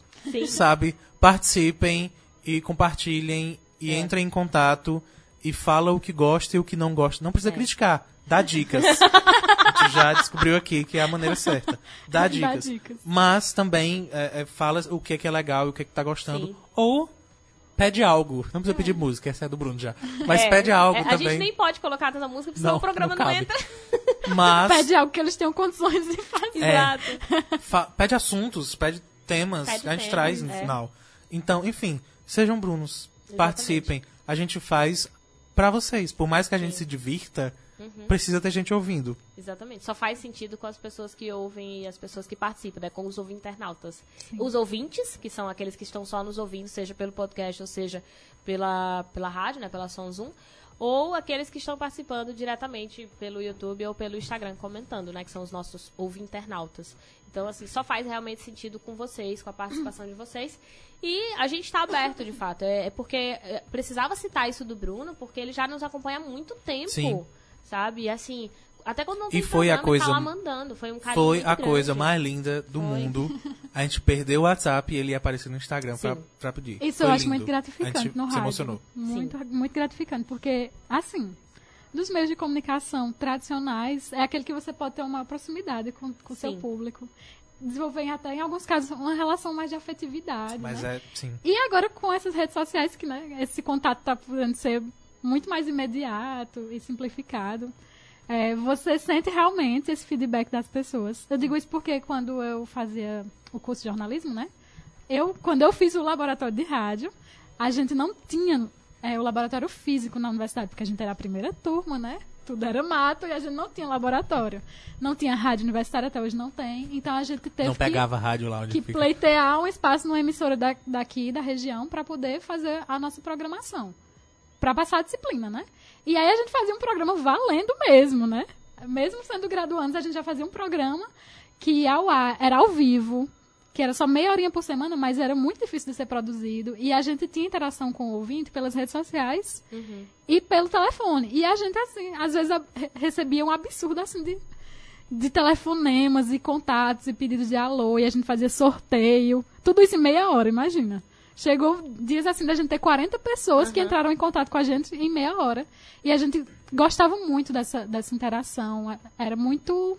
trazia muita satisfação. E ver que o trabalho da gente estava sendo recompensado, que as pessoas estavam gostando, estavam lá ligadas, né? Eu acho que é, é um É, pouco a e sensação assim, que vocês é, têm aqui. E é que a gente precisa, às vezes, estimular, porque, assim, muita gente diz assim, ah, mas se eu mandar, será que eles vão ler? Ou, ai, mas é muito Pois é. besteira. Ah, Eles mas eu não leem, quero gente. Ficar... A gente É, é que nem aquela. A gente conversou disso semana passada. Escuta o podcast. A gente conversou isso semana passada em questões de, de o que fazer sobre o meio ambiente. Sim. Que eu acho, inclusive, foi o Iliano que, que comentou. Às vezes a gente não faz algo que a gente não pode só porque a gente não pode, que seria Uhum. grandioso demais. E a gente não faz o que a gente pode porque a gente acha que não, não, Faz o serve. mínimo, né? Exatamente. Então eu acho que é bem nesse sentido. Como ouvintes, parece que uma mensagem não faz muita diferença. Uhum. Mas é coisa de outro nível. É outro mundo você receber carinho de É. gente que de fato, de fato, você não conhece. E participação. Mas que conhece Ou que você. você conhece também, Também. mas que você não sabe que tá, ouvindo. Que tá ouvindo o programa e que, É. que tá... Eu digo isso assim, porque eu sou ouvinte do Noite Adentro. É Mas ela é mesmo, eu vou ela babar comenta. mesmo? Eu sou ouvinte, então... A gente sabe porque você comenta. É isso que eu falo. Você Então. é mesmo É. porque você Sabe. comenta. E, e assim, é, muitas noites de, de sábado eu, eu não tenho programação, até gostaria. E aí eu fico em casa. Me A programação dela é o Noite Adentro. Escolhe, ela escolhe. Não, isso. gente, mas é, tinha algumas noites que eu realmente não podia sair de casa, fazendo trabalhos e tal. E aí eu colocava o noite adentro. E quando acabava, e aí eu com- sempre comento, comento na live, né? Quando acabava, eu me sentia já um pouco. Meu Deus, que saudade.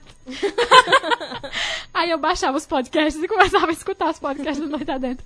E alguns eu, eu ouvia assim e meio que interagia, porque quando tinha uma piada eu ria. Quando Sim, porque parece que é algo você se é emociona. né? É, porque Sem edição, né? essa coisa da conversa, né? Como eu disse, o rádio aproxima a gente, então aquilo acabou virando parte do, do meu cotidiano lá de trabalho. Eu estava ocupada fazendo alguma coisa que me cansava muito, mas ao mesmo tempo tinha algo lá me distraindo, me divertindo e, e me informando e me ensinando de alguma forma. Então, eu estou falando isso não é para babar o programa, viu, gente? É porque Mas se quiser, tá Mas aqui. eu, como estudiosa de rádio, eu como estudiosa de rádio, Ai, tá vendo? como professora Mas de é- rádio, eu elogio realmente esse programa, porque eu acho que é uma grande contribuição, inclusive, para a região, porque a gente não vê nenhum outro programa que tenha um espaço para falar sobre temas tão relevantes, tão importantes de serem tratados, né? Uhum. Um programa que é, toca, às vezes, em algumas questões que são particulares da gente, como o da semana passada, Sim. que eu chorei em casa.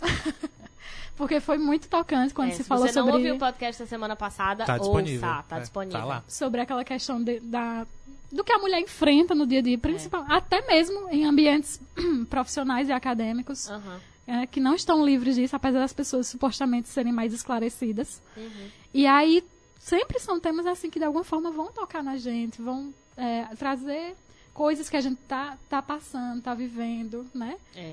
Isso só, só enriquece, só contribui. quando- Esse podcast é o podcast da Renata Leite, Sim. tá? Então, é, o- É, que é o da semana passada, pra você identificar, pra ficar mais fácil. O tema que ela tá falando é que a gente falou sobre as mulheres no espaço público, né? No, no- na parte do isso não cai na prova, então é mais fácil identificar. A semana passada a gente falou sobre meio ambiente no primeiro momento, acabou girando em torno disso, É, não. né? A conversa sobre meio ambiente, sobre cuidado do meio ambiente, a nossa relação com o meio ambiente. E o segundo momento foi sobre a mulher no espaço público, no quadro do Isso Não Cai na Prova. Mas, assim, é muito isso. A gente vê as pessoas chegarem pra gente, mandarem mensagem no, no, no WhatsApp, dizendo que estão ouvindo, fotografando o rádio na hora que a gente tá aqui no programa. O Luiz mandou pra gente duas vezes seguida. É, quando eu estava assistindo, ele mandava. E aí, isso é muito importante, porque isso motiva. No Isso Não Cai na Prova, eu tenho muita gente que me acompanha que me conhece. E as pessoas, que, as que mais me conhecem são as que menos comentam. Porque eu não sei se é porque elas ficam com vergonha de outras pessoas que as conhecem verem um comentário e Não ficar parecendo que tá expor, né? tietando, sabe? Ah, é. Ou ficar aparecendo, tipo assim, ah, eu não sei como é que eu vou encontrar de repente com ela depois e comentar. Mas que chegam em mim, Uhum. tipo, pronto, o Pedro, que tava aqui na live, o Pedro, Pedro Lopes, ele, ele passou por mim, ele é um ex-aluno meu. O que passou não é por padre. mim, o que não é padre. Ele passou por mim e ele falou assim, cara, eu assisto muito isso, não cai na prova, tem me ajudado muito. E eu falei, por que você não comenta? Por que você não está compartilhando? Ele disse, não, mas é porque é, é, eu não gosto de comentar, eu não me sinto à vontade, ou porque eu não lembro. Tudo bem, a gente tem que respeitar também Uhum. isso. Mas assim, eu não tenho como saber se a pessoa tá lá. Parece que eu tô falando sozinha. Sim. Sabe? Tem hora que eu, que eu falo pro pessoal, gente, comentem. A live do Instagram caiu, peraí. É, Eles, é comentem. que deu uma hora, foi. Foi. Foi. Eu, já Quando- eu sou Já- tão já- ouvinte que eu já tô ligando. Já sabe que foi por isso que caiu. Foi, foi porque deu uma hora Foi isso Instagram. mesmo. Mas, E é péssimo, porque a gente lembra que tem que fazer intervalo. exato, a gente precisa lembrar É disso. péssimo, porque se eu não lembrasse, a gente ia direto. Pronto, Pelo menos tem, voltamos notícia- àquele é, Instagram. o... Isso não cai na prova depois, né? É, mas é tranquilo, tipo, é, encerrando só a fala que eu É tinha foda, dito. certo? Fala o que quer. A gente fala que o programa é nosso. Pelo amor de Deus. Aqui é. O quadro é nosso, o programa Tá é nosso, não tem patrocínio nenhum, a gente tá aqui bancando tudo. Tá minha vendo? amiga. Minha amiga, a É gente faz assim. do jeito que a gente quer. E aí, assim, é, eu, eu falo muito pras pessoas com quem eu encontro, gente, falem. Porque a gente tem a sensação de que a gente não. que a gente tá sozinho na internet. Porque você fala e as pessoas estão ouvindo, você Uhum. tá vendo algumas visualizações, você vê que as pessoas estão baixando o podcast pra ouvir. Mas você não sabe quem são as pessoas. Você é. não sabe se as pessoas estão gostando. Isso era uma sabe? coisa que até como professora eu tinha essa dificuldade, porque eu ficava, meu Deus, já estou aqui nervosa, sem saber se o que eu estou dizendo as pessoas estão entendendo, e as pessoas ainda não falam nada. Sim. Então, eu sempre tentei fazer aulas que estimulassem as pessoas a participarem Aham. é, de alguma forma, né? Pra que você entenda até se elas estão aprendendo, É, né? isso, pra eu, pra eu ter esse feedback, pra, inclusive, é, repetir alguma coisa que elas não entenderam, tentar ser mais clara, Uhum. né? E aí, minhas aulas eu sempre tentava fazer o mais interativa possível. Que é muito diferente do modelo tradicional que os professores estão acostumados a. Eu falo, você memoriza e anota, e aí se eu dei, você aprendeu. Então, se eu dei, você aprendeu, você tem que fazer uma prova. Conteúdo dado é É conteúdo cobrado. É, e aí assim, é muito conteúdo dado, conteúdo cobrado, e tem um detalhe, se você errou, você errou, mas eu dei. Sim. E esse eu dei significa que você aprendeu. E não é verdade. Não é. sabe? Não é porque o professor deu o conteúdo, todo mundo sabe disso, gente. Não é porque alguém falou uma coisa que você necessariamente Muitas aprendeu. vezes Você pode até ter estudado. você memoriza e esquece. Exato. Imediatamente. Você pode até ter interesse, mas não significa que você aprendeu tudo. Então não é porque o professor chegou e deu que a gente sabe. E aí não cabe mais hoje a gente esperar que os alunos fiquem calados e não e alunos não fiquem calados. Quando eu falo desses modelos de escola que eu, que eu já trabalhei, que eu já vi, os alunos não falam. Eu chego no cursinho e aí tem muita gente dos cursinhos que, que vem dessas escolas, eu reconheço logo quais são as escolas. Porque não falam. Você pode perguntar, perguntar, eles não falam. No máximo, eles mandam um papelzinho anotado. Porque não tem coragem de perguntar.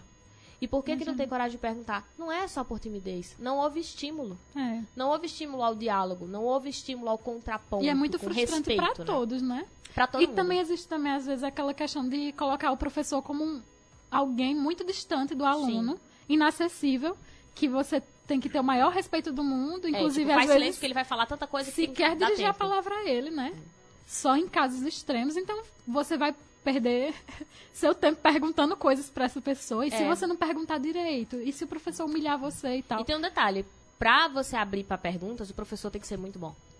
Porque um professor, é muito fácil pro professor estudar um conteúdo com um aluno totalmente calado, ele dá o conteúdo e ele vai embora. Porque ele decora o conteúdo, ele explica e ele vai embora. O professor bom é o professor que vai aguentar receber uma pergunta que ele não sabe O nem de inesperado. onde O vem. né? Exato, porque ele não inesperado. sabe de onde vem. E ele vai ter que gerenciar isso. Não quer dizer que ele vai saber responder. Porque se ele não souber responder, ele também vai ter que ter a humildade de dizer, Isso. trago depois, enfim, É. sei lá. Mas ele tem que estar preparado para qualquer pergunta. Sabe? Exatamente. Inclusive para pergunta que ele não sabe responder. Inclusive, para dizer, não existem perguntas idiotas. Exato. Porque tem, tem alunos que não perguntam coisas por acharem que, que não tem nada a ver com o conteúdo, achar que é uma dúvida besta. E muitas vezes não é. E eu sempre tentava dar importância a tudo que os alunos falavam. Mesmo que desviasse um pouco do assunto, mas eu abordava aquilo e tentava voltar pro tema principal. Às vezes era era até uma coisa é genial. muito- então, assim, al- algo que é muito distante, que não tem nada a ver, ele vai perceber, mesmo que você não tenha dito, seu burro. Sabe? Ele vai notar que, que tava ali distante, mas que de alguma maneira voltou e, e segue. Ele aprendeu alguma coisa que não tinha Sim, nada a ver, mas ele sim, pegou. sim. Você não precisa dizer pra ele, não, isso não tem nada a ver. Você tá onde? Você tá na lua, seu idiota? Porque, sim, eu já ouvi professores fazerem isso, Ah, tem. sabe? Tem. João tá aqui Eu não- espantado, mas, Ok. mas tem professores que Mãe? dizem assim. Tá brincando. É, a gente vai Mas às vezes, Diga. porque eu falo porque eu- ah, isso é uma questão pessoal também. Às vezes a pessoa só precisa falar Uhum. em voz alta. Talvez ah, não existe uma dúvida, mas quando ele fala, como se fosse uma pergunta, ele se responde. Sim. Porque, pelo menos isso acontece muito pra- comigo. Às vezes fica uma questão na nossa cabeça. Uma semana, um mês, a gente não consegue resolver. Quando a gente conversa com alguém e fala a questão em voz alta, se resolve. Vem uma epifania Sim. Pronto. Caramba, era só isso? Eu sempre digo que é porque o professor tá lá perto, aí ele diz, professor, como é isso aqui? Ah, não, já entendi. Aí eu digo, por nada.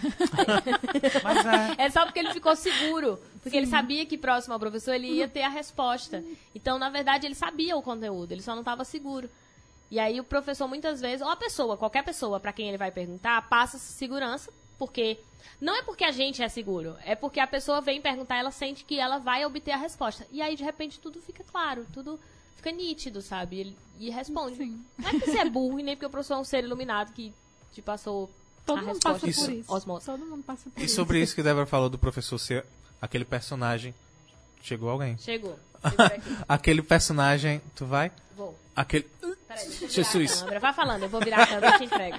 Então, você está só ouvindo. Chegou gente, ele vai abrir a porta e eu tô mexendo na live.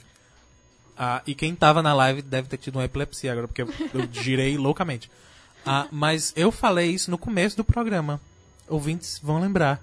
ah, que eu não tinha tido noção que Débora era apenas um ano mais velho que eu. Só porque ela era minha professora. E, tipo, por mais que eu não tivesse zero motivos, ela sempre me deixou super à vontade durante as aulas, mas ainda assim era a professora. Então você tem ah, uma imagem de distância e de fato de, meu Deus, é aquela pessoa. Tem que inspirar algum respeito, né? Até porque senão não vai ter o mínimo de possibilidade de levar uma aula à frente. Mas, mesmo é assim, respeito. você é consegue gerar medo. respeito sem medo, isso. É, com, com outra coisa, com relação de proximidade. E eu lhe respeitava. Com conversa. Ai, que bom. E não tinha medo. Sim, eu, eu sempre gostei disso porque, mesmo aqueles alunos que eu considerava assim, tão top, eu não sei se essa é a palavra, ou então assim, que me pareciam mais velhos que eu e mais experientes, mas conseguindo desenvolver essa relação de respeito, eu já não me sentia tão intimidada com eles, eu já conseguia levar a aula em frente. E, e tanto eu conseguia ensiná-los alguma coisa, e eles também me ensinavam alguma coisa, né? Sempre foi uma troca, todo esse período. E é isso. Lívia não voltou? Segura aqui, Debsby. Ai. Ah, deixa eu virar de novo. Ou não precisa? Não virou. Ah, voltou. A gente vai fazer intervalo. Ah, meu Deus, não fala nada, não fala nada. Depois a gente explica na volta, mas ó. Eu tô aqui, é, eu ia ler e dizer que o, O Paulo Paulo, Júnior mandou mensagem. Foi. O Paulo Júnior tinha mandado mensagem dizendo um monte de elogios a Débora, Ave dizendo que ela é um amorzinho, dizendo que sem saudade, que ela era rainha do rádio, foi tudo isso. E eu não tinha lido antes da live cair, aqui ele colocou. Sempre foi um amorzinho. E aí eu precisava voltar mesmo. antes da gente ir pro intervalo pra Obrigada, dizer Paulo. isso. Você Mas também é é um isso. amor. A gente Era isso mesmo, ir, a gente vai pro é, a gente precisa ir pro intervalo. Eu voltei e aí, sim, Jesus. nossa surpresa chegou, mas a gente só vai contar na volta. E a gente finalmente tem Não uma interessa surpresa. qual é por enquanto. É, por enquanto não. Fica por aí. Fica aí. Eita, fica por aí. A gente revela daqui a pouco. Daqui a Para, pouco para, você para, fica para, sabendo. para. O que será? Liga pra gente, você participa. Qual será a surpresa? Nada a ver. Vamos, fala aí. É isso, a gente vai voltar em menos de 3 minutos e pra você no podcast a gente já volta agora, inclusive. Até daqui a pouco.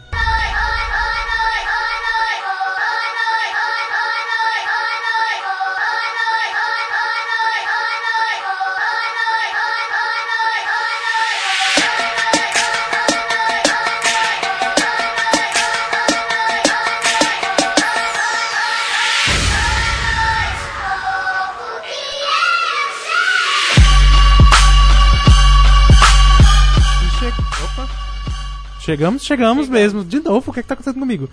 Chegamos, eu fiquei nervoso, Lívia quase caiu, foi maravilhoso. Chegamos com Noite Adentro É pela eu tô do outro lado 106. de novo.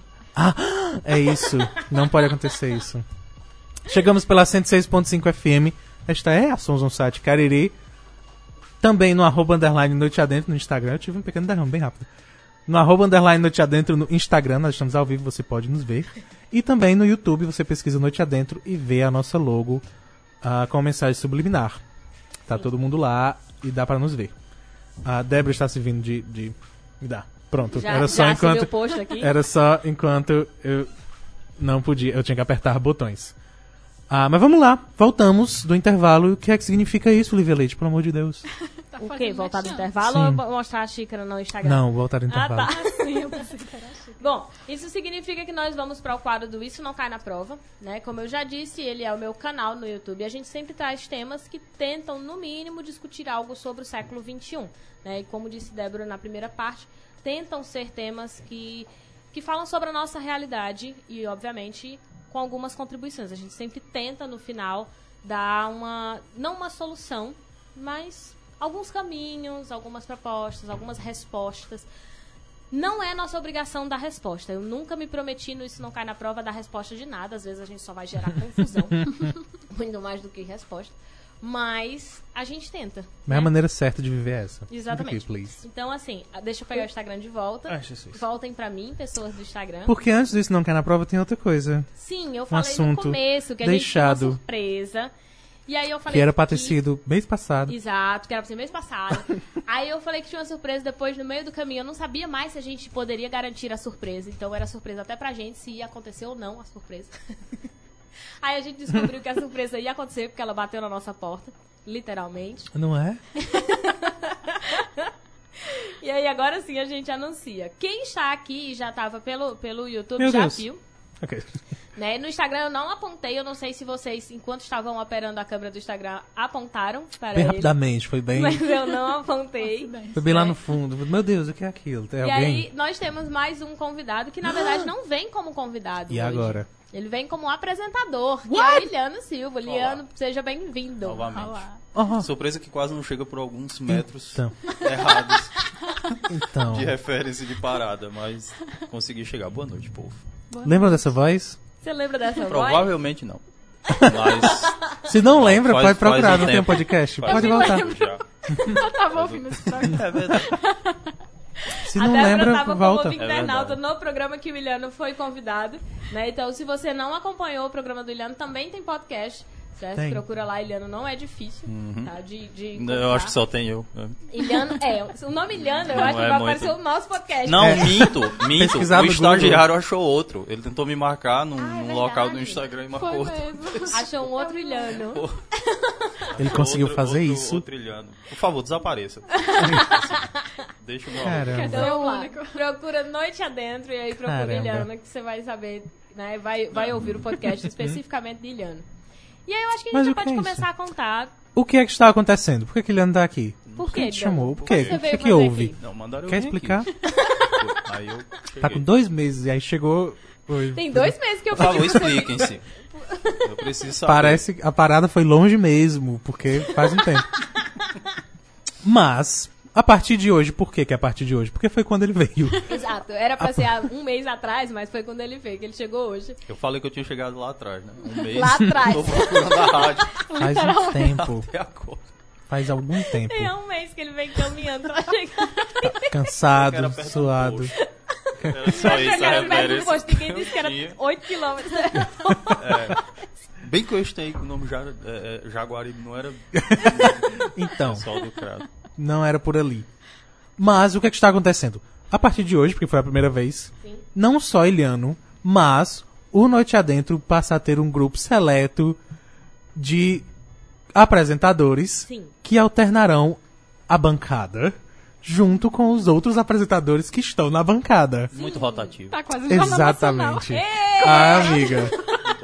Aplausos. Eu não ajeitei. Um dia eu ajeito. Um dia eu consigo. Pronto, pois não Clap, precisa. Clap. Aplausos de, aplausos de poesia. Vamos lá. Mas, então, a partir de agora, porque Eliano veio. Ele tá aqui desde as sete, como a gente combinou já, já tinha combinado. Sim, A partir de hoje, a gente começa a ter, a, de maneira rotativa, vários outros apresentadores também, Exato. porque o objetivo do programa Noite Adentro é conversar. E aí, quanto, quanto mais a gente conseguir trazer Quanto pessoas. mais microfone a gente conseguir, porque a gente, É, porque a gente tem um número limitado. um número limitado de microfone. Então, até o número X de microfones, quem resolve isso é Eliane. Até o número X, a gente consegue trazer pessoas. E aí, o objetivo do programa sempre foi esse: ter mentes e, e pessoas para conversar sobre o que ia acontecer, que já é o objetivo, e a gente está cumprindo. Isso. Então, bem-vindo, Leandro. Aqueles. É, muito obrigado. É, eu tô E tão aí, feliz. bem-vindo ao futuro. Eu também Que estou. bom que deu certo. Eu também estou. Você é muito. Ia ficar É um muito querido. complicado. Se eu não tivesse vindo, não era pra explicar que tinha uma surpresa e não tinha. Não teve a surpresa. É, né? Era Já pensou? Ia ser chato. isso. Eu ia dizer, gente, a surpresa que tinha não tem mais. E aí é isso. Vai ficar Ah, surpresa cara. que eu não vou contar o que é. Era isso Pra que eu mim, pra mim foi muito massa quando o Livio falou, porque é, da primeira vez que eu vim aqui, eu me senti muito em casa. Um pouco mais frio por causa do, do pouco mais do que ar-condicionado. casa. Em qualquer lugar, né? Como a gente Porque disse por no começo enquanto- do programa, aqui Mais no Cariri cedo. tá pegando fogo. Sim, Tá. muito. Não venham pro Cariri nesse E é um momento, esperem um pouco mais. aqui. Ou venham pra rádio. Não venham em setembro. A rádio Ou tá venham todos pra rádio. Setembro, não outubro é tá complicado. É, mas sendo bem, bem, bem piegas, a única coisa fria que tinha aqui no estúdio era o ar-condicionado. O pessoal era calor. Ah, Alô, estagiário, é assim que faz. Eu tô- peguei a vaga. Mas eu fiquei muito satisfeito, assim, de ter. Que o pessoal tenha pensado em mim, assim, pra, pra chamar e tal, porque aqui, cara, é muito bacana. Desde a primeira vez que eu escutei o, o programa e desde quando eu vim, pra mim, estando dentro ou fora do Instagram, no caso, sempre foi muito legal poder acompanhar. O João foi uma pessoa maravilhosa de eu ter conhecido Para, aqui também. gente, eu choro. Ele Débora não me também. citou porque foi eu que trouxe, tá? Eu tô conhecendo ele pessoalmente Débora hoje. também, Débora a gente ficava se stalkeando, praticamente. Oh. Porque eu via ela num lugar, ela me via num lugar, aí depois a gente avisava, eu acho que eu vi. E eu só sabia que era ele porque ele andava com livros. Sim, é, Denso. nossa, muita referência. Um livro denso. Nossa, fica no ar. Fica no ar De entendimento. Game of Thrones. Então pra mim é, cara, é sensacional. Principalmente porque hoje eu cheguei na segunda parte do programa e hoje eu vim escutando e li coisas sobre os 30 anos. Por coincidência, tipo, não, tu não sabe, porque eu não falei pra ele, é verdade. Eu não Muito. falei Apesar de eu estar aqui desde o começo do programa, como era a gente tinha pintado a história, Tá assim. Eu não sabia que esse seria o tema. Eu achei muito massa, porque aí eu chego exatamente pra parte, sei lá, pode conversar alguma E coisa. tu tem 30. Eu acho que sim. Eu sempre erro. Eu já errei. Já perdi Algumas, muito. várias vezes. Eu erro muito Essa é a porque... fantástica, aí ele nunca entra em crise, que ele não sabe. Exato! que. Exato! Não, a crise já existe. Eu só preciso justificar com a data, na verdade. Porque meu aniversário é em final do ano. Ele foi no Ah. final de 89. Então eu, nu- eu nunca sei se eu conto fechado pra 90 Uhum. ou se eu espero um, um pouco antes pra fechar os 30. Então tá ali, 30, 31 e 29. Essa Eu é já tudo. errei também várias vezes. Mas Essa eu não é- trabalho com números, né? Vamos organizar só aqui. Opa! alguém trabalha. Eu já errei. Maravilhando o trabalho, E olha que quem trabalha é quem tá errando. Separa só excelente. Faça assim. essas contas aí agora. Separa só dessa maneira. Não façam, não. Mas antes de mais nada, antes de mais nada, eu estou muito feliz, Leandro. Obrigado por ter vindo, porque ele já tinha dito várias vezes e não veio. Eu nunca quis tanta presença de um homem hétero neste, neste programa, Ah, agradeço. como eu quis a sua. De verdade. Agradeço. Chorem héteros. Isso é significativo. Privilégio. O resto do É grupo seleto de apresentadores do programa Noite Adentro você vai descobrir no futuro. Isso. Porque aí eles vão ficar vindo. Você quando eles forem descobrir. Eles aparecer, estão chegando, se Quando eles surgirem, Eles estão chegando. é, eles estão vindo. A gente já combinou e aí Passei eles por dois. estão chegando. Pronto. A gente não sabe a ordem também. Desde que eu convidei o Iliana pra vir como convidado, eu já tinha interesse que ele se tornasse um dos apresentadores.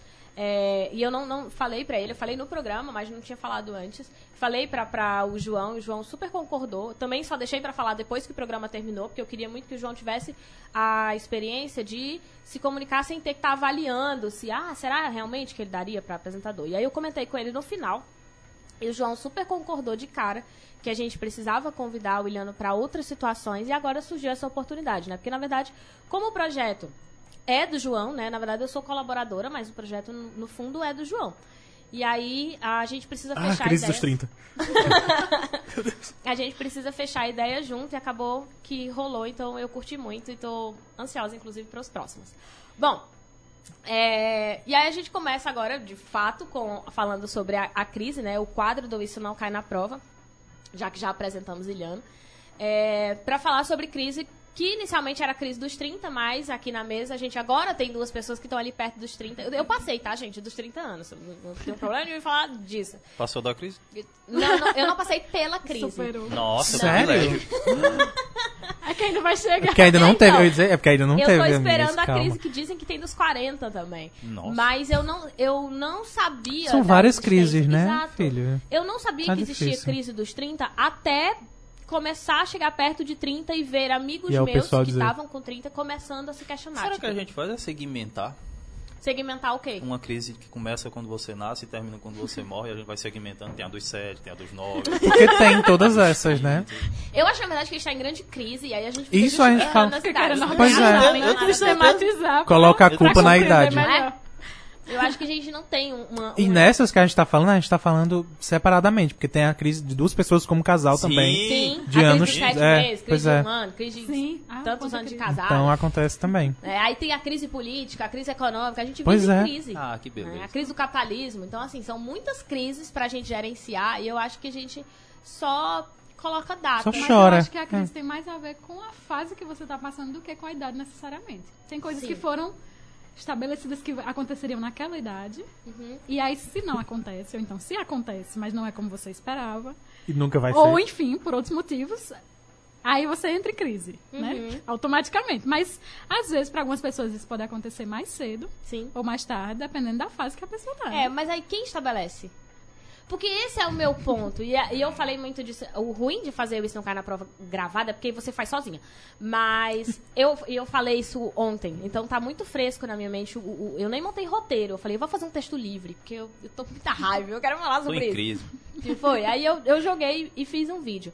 A minha questão é exatamente essa. A gente coloca a ideia de que existe uma crise de 30 anos, que crise dos 20 anos, porque eu lembro que eu ouvi a história do- da crise dos 20. Aí meio que passou, quando eu tava chegando nos 30, eu ouvi a pe- as pessoas falando que estavam em crise. Eu tenho uma amiga que não entrou, quer dizer, ela entrou em crise quando soube que eu era mais nova do que ela. Tipo, a gente tem meses de diferença. E aí, estamos na mesma universidade. Olá, Joyce. Joyce pegou. Entrega mesmo. Entrega ele.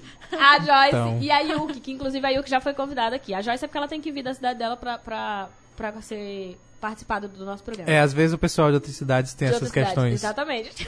Então, né, pra ver. Os dois que eu tô olhando. E aí, é, ela sabia que a Yuki já tinha feito os 30 anos. E ela tava super tranquila de não entrar na crise porque ela achava que eu já tinha feito 30. Quando ela descobriu que eu era mais nova do que ela, ela entrou em crise. Foi o gatilho. Foi, foi o gatilho pra ela de pensar, livre, como né? assim? Vai acontecer porque- comigo primeiro. É, tipo, ela, ela, ela faz em novembro e eu em janeiro. E aí ela Aí, falou novembro. Eu estou também. Novembro. É, Essa foi a crise mais específica. Foi! Aí ela falou assim: não, é porque a Yuki e a Lívia já estão com 30 anos, então eu tô tranquila. Eu falei: não, mas eu não tô com 30, Não, eu tenho, vou fazer agora em eu tenho janeiro. 16. O quê? No que eu fiz, ela pá! Entrou no... Ô, gente. na crise dos 30. Ela tava pirada, do tipo assim. Pirada no sentido de. E aí, voltando pro que a gente tá falando. O que, que é pirar nos 30 anos ou nos 20 anos? Um conjunto de coisas que a sociedade criou que nós deveríamos alcançar. Nós falamos muito sobre isso, ouvimos em vários lugares, lemos em vários lugares e achamos, consciente ou inconsciente, a gente vai colocando, que a gente precisa alcançar essas metas. Quando a gente chega nessa idade que a gente vai, que geralmente é um momento mais reflexivo, mas de novo, isso pode ser em qualquer idade. Aí a gente olha e diz assim: o que, que eu não fiz? Que a gente tem uma tendência a olhar para o nosso fracasso. Né? A nossa sociedade no século XXI olha para o que a gente fracassou. A gente não olha para o que a gente conquistou. A gente olha para o que a gente tem. A gente não olha para o que a gente é, para o que a gente convive, para o que a gente viveu, para o que a gente sentiu. A gente olha para o que a gente tem de material. E aí se você não tem essas coisas, que são coisas que as pessoas criaram que você deveria ter, você começa a se questionar o que foi que você fez na sua vida. E certamente você fez muitas coisas, porque pelo amor de Deus, você tem 30 anos, 20 anos, sabe? Não é possível que você não tenha feito nada. Pelo menos andar você aprendeu. Sabe? Andar, falar, tem tanta coisa que você fez, você viveu com tanta gente. Mas muitas vezes a gente cria a ideia de que a gente precisa ter. E aí, normalmente, é, eu tô falando do meu lugar de fala, 30 anos. Espera-se que uma pessoa que tá com 30 anos tenha casa, mas também tenha um carro, porque carro é sinal de status. É, que ela tenha seus filhos, que além de filhos ela tenha um corpo muito bem, que ela tenha um, um, corpo muito bonito, né? Tipo, e tem que ser um corpo jovem, porque corpo bonito na nossa sociedade significa um corpo jovem. É, ela tem que ter, além disso, uma carreira muito bem estabelecida sabe? E eu acho que eu esqueci ainda mais alguma coisa. Mas são coisas. Um relacionamento. Um, é, um casamento, pronto. É o, é o outro ser. Porque, É, na verdade, ser um quase tudo é com ser aqui. Eu acho só não filhos. Ah, crias, pronto. As cri- e as crianças. Você tem que Adorei. ter esse monte de ser, sabe? Você tem que ter casa, você tem que ter casamento, você tem que ter carro, você tem que ter carreira. Ser de crise. É, de, aí, crise. Deve ser isso o problema. Com quebramos o código. Tem alguma Nós coisa aqui. quebramos o código.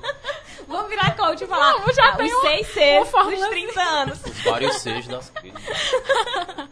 E aí, Gente, eu acabei de pessoa- receber uma mensagem aqui do FBI dizendo cancela o programa.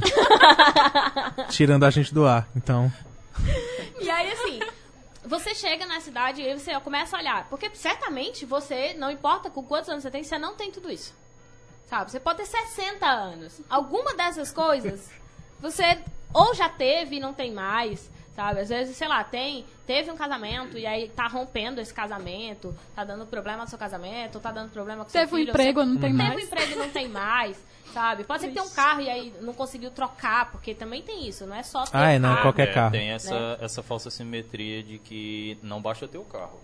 Eu tenho que ter um determinado carro que todo mundo tem naquela idade. Exato, ainda tem esse não faz detalhe, muito sentido, mas tá, tá ali. sabe? De olhar para os nossos amigos e dizer assim, nossa, os nossos, am- meus amigos que estudaram comigo estão em tal lugar. uhum. E eu tô aqui. Tá, mas aí você tá em lugar que os seus amigos não estão. Isso pra mim é péssimo, porque como eu pulei uma série, Como eu pulei uma série? Opa! você eternamente. tu também pulou uma série, Liana? Uhum. Ah. Ah, então eu não sou tão Ah. diferentona assim, né? Ah, meu filho, só aqui já Não, era. eu me tornei. de- Eu que me Agora tornei. tem a gente que pula uma Estranha. faculdade. É. Eu me tornei a diferente, porque eu não pulei uma Minha série. querida, neste, neste ambiente, 75% já pulou Ok, a série. pois É, Então. eu repeti Viu aí o que eu uma fiz na série. porcentagem? Que eu não justificar. Eu tenho. repeti, não repeti por burrice, eu repeti porque eu ficava pulando de escola de dois em dois meses. Mas Então você pulava pulou a escola. série. eu pulava escola. Mesma hora. Ah, ok. Ah, todo mundo pulando. Eu pulava escolas e aí não deu pra pular de série. Mas o que eu quis dizer é que, que os meus colegas de, de faculdade, mestrado, etc., eles já fazem certas coisas, mas eu sou mais nova que eles. Então eu fico me comparando com eles, mesmo Pois sendo é. mais nova. Então é uma comparação Sim. injusta porque Eu- eu, tive menos tempo de vida, né? Eu vi, eu vi vocês falando isso no começo do programa e eu vi, cara, era. é, sou eu dentro da universidade. Sabe? É, Eu andando dentro da universidade, eu faço uma pergunta dentro da coordenação e a primeira é, resposta que eu escuto é: Mas qual foi o professor que te mandou aqui? eu? Ah, tu eu é mesmo. professor. Eu pensei que tu era aluno. Ah, ok. né? Obrigado. E, Deveria agradecer. E aí meus, meus amigos já estão começando a chegar na crise, na crise dos 30, ou pelo menos nos 30, né? Espero que sem crise. E aí eu fico automaticamente querendo incluir também, mesmo estando Mesmo distante disso, Mas é. em termos de idade. Pronto. Fico querendo incluir, mas por causa da questão de estamos na mesma fase. É. Mas eu tô sendo injusta porque eu tive menos tempo pra fazer as mesmas Exato. coisas que eu estou achando que os outros conquistaram, né? Mas eu acabei. Ah, Ah, diga. foi mal. Eu acabei passando por isso duas vezes. Porque nas duas faculdades, no- nos dois pedaços de faculdade, eu tenho uma e meia. Mas na primeira, eu era mais novo porque eu pulei a série, sabe? Porque eu pulei a série. Então Tudo eu eu era escola. eu era mais novo. Então eu passei por isso, me cobrando por ser mais novo que, que os outros. Mas aí houve, houveram, houve questões, não interessa a todo mundo. Fui na outra, na outra faculdade, eu era mais velho. E aí eu me colocava numa posição de, de ver todo mundo novinho fazendo as mesmas coisas que eu. e batia o desespero por que que eu estava fazendo ainda as mesmas coisas, as mesmas coisas que aquelas É pessoas exatamente. de 40 anos mais jovens. Eu então. também passei por isso. Eu inventei Tem- fazer uma faculdade esse ano. É, inclusive você não A gente não falou sobre. né? Inventei é um ótimo termo. Eu já desinventei, sem tá, fazer gente? nada, vou com sua faculdade. Vamos lá. Tava lá sem fazer nada, Vou né? aqui destruir minha saúde mental. Consegui uma bolsa. Já Tem horário no sábado à B. noite? Não, então eu vou. Pronto, era, inclusive era isso que eu ficava fazendo no sábado à noite, trabalho da faculdade. E eu vindo noite adentro. Eu inventei de fazer de faculdade, consegui uma bolsa, fui, né? Só que aí eu passava altos conflitos, porque eu ficava, cara, eu sou até 10 anos mais velha que algum dos meus coleguinhas. É. Coleguinhas. Sim, né? porque 16 anos eram seus coleguinhas mesmo. né? E aí eu ficava, o que que eu tô fazendo da minha vida, né? Todo dia era uma crise muito grande. Então, a, a gente arranja crise por Sim. qualquer motivo. Por Sim. qualquer motivo. E aí um detalhe importante que vocês colocaram. Mas era louco, eu diferença- chegava o pessoal e disse, ah, você nasceu depois dos anos 2000. Batia um desespero. Por que não? Dois anos 2000 é o começo desse ano, gente. É, não tipo pode. um bebê. Quem nasceu depois de 2000 é um bebê ainda. Mas não tem ninguém mais. E não dava Não, nem pra tem. conversar, porque você tem que ensinar até os memes pras crianças. Pois é. Que até o sanduíche, por exemplo, a maioria E não era vai de- saber o que é. Aí você fica, o que, que eu estou fazendo Mamilos, aqui? aqui mamilos é polêmicos. lugar. Ninguém E era, entende. e era de. Mamilos foi pesado. Para nossa alegria. Lembra? É. Ninguém entende. Gente, Mas era e era complicado porque tipo você- eles não não entendiam às vezes as coisas que você tinha pra falar e você não tinha paciência pra entender o Sim. que porque era tipo eram situações que é, você não tem paciência mais. Era às vezes eram alguns deles qualquer dizendo contando uma super situação que pra ele era muito ele é chata muito- uhum. e eu na minha cabeça assim, eu não tenho tempo pra isso. E tipo, super novidade pra você é super normal. É, e é tipo, Sim. meu Deus, que ridículo você está passando por isso. e eu sei que pra aquela pessoa Pra era o aquela fim do idade, mundo. sim. É. Mas pra mim era tipo, aham, que É que muito, chato. é muito pai e mãe, né? É. É muito pai e mãe, É tipo, tipo- ah, esse é o teu problema. A Suzana é Vieira, não isso? tenho paciência pra quem tá começando. Oh, era- mas- O bom é que os Que é um meme antigo pra caramba também. automáticos. Os conselhos ficam automáticos. Eu poderia te dizer o que fazer nessa situação, mas você não vai me escutar. É, mas exato. era. Porque eu não escutei. E o pior que era. Então, Tipo, fica ao passa. seu critério. É. Mas assim, é, essa você. é uma vantagem de você viver com. Existem vantagens e desvantagens de você viver com gerações diferentes da sua. Você aprende muito. Né? Principalmente você aprende que você já passou por isso, então você não aguenta porque não é mais interessante Aprende pra a você. tolerância. Mas você aprende a tolerar, entende? Você, você entende que em algum momento aquilo foi um problema pra você. Então, é, é importante a gente ter esse contato com, as, com outras gerações, né? Com gerações. Quando eu falo de gerações, eu tô falando de uma diferença de só seis anos. Porque já é suficiente pra gente ter experiências muito distantes na atualidade. Antigamente, é, há 50 anos atrás, quando a gente falava de gerações, isso também é um vídeo no canal. A gente falava de gerações, a gente distanciava de 25 anos. Porque os processos sociais que aconteciam, é, os grandes impactos, eles demoravam muito para acontecer. Então, a sociedade, as, as pessoas, mais ou menos na- ali com 5 anos de diferença, tinham a mesma realidade, conheciam as mesmas coisas. Atualmente, como o mundo, o mundo, mundo muda muito rápido, uma distância de seis anos é muito grande. Então, a gente vê, por exemplo, pelos próprios memes. Você não acompanha tão rapidamente. Aí você se torna velho. Não é porque você é velho. Só que, em comparação àquelas experiências daquelas pessoas, você já passou faz muito tempo. Então, isso é, inclusive, uma discussão, pra, por exemplo, quando a gente vai falar sobre inclusão. A ideia, de, por exemplo, de colocar a terceira idade junto de jovens. Como se fosse muito importante para a melhor idade andar com jovens. E aí vamos fazer uma, sei lá, uma hidroginástica. Aí volta todo mundo junto. Gente, idosos querem ficar com idosos, sabe? Eles querem pessoas, eles não estão querendo ficar só com jovens. Eles podem até gostar de estar no meio dos jovens, mas assim, no geral, eles querem estar com pessoas que entendem as questões deles, que estão passando pelos problemas deles. Eles, é a mesma coisa a gente colocar uma pessoa, sei lá, de 80 anos, me ouvindo falar. Ela vai dizer, é só um bebê. É uma criança que não sabe de nada ainda da vida, tá aí querendo falar alguma coisa e não sabe de nada. Porque pra essa pessoa eu sou isso mesmo, eu ainda não tenho essas experiências, porque ela, ela já passou tão, tão, há tanto tempo por isso e, e já resolveu e já tem outras questões. Então, não tô falando com isso que a gente tem que isolar esses grupos, mas compreender que é necessário que a gente tenha convivência com pessoas de mais ou menos a nossa idade.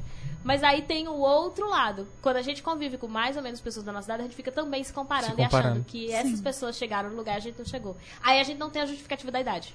É. Porque todo mundo tem 30 anos, tem 20 anos, aí você fala, não, tá todo mundo lá e eu não tô.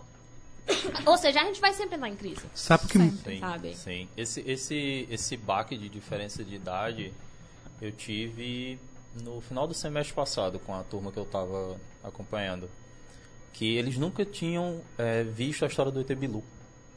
Oh, Ah, nossa, busque conhecimento. sim. Eu é soltei essa frase do busquem conhecimento, eles disseram, é, meu Eu professor, tem que buscar conhecimento. Eu fiquei, gente, eles me pegaram. E eu não sabia se eu corrigia, porque ia negar a busca do conhecimento, aham. como o professor estava errado. Não, não é isso, Aí não. eu saquei do celular e disse, não, deixa eu mostrar um negócio aqui pra você. E eles ficaram maravilhados, meu Deus. Que teorema é esse que ele Né? vai mostrar? Diferente. assim, o senhor tá abstraindo, mas aí é um pouco demais. 90, desculhambou com a E eles ficaram naquilo. Televisão dos anos gente, 90 era complicado. Diferente do pessoal que tava fazendo, eles não acreditaram que era um, um alienígena, né? E eu, pois é, isso foi pra TV, sabe? Aham. Isso ganhou Gente, espaço e tudo. Outro que eu tive que apresentar pra eles também. E eles ficaram assustados.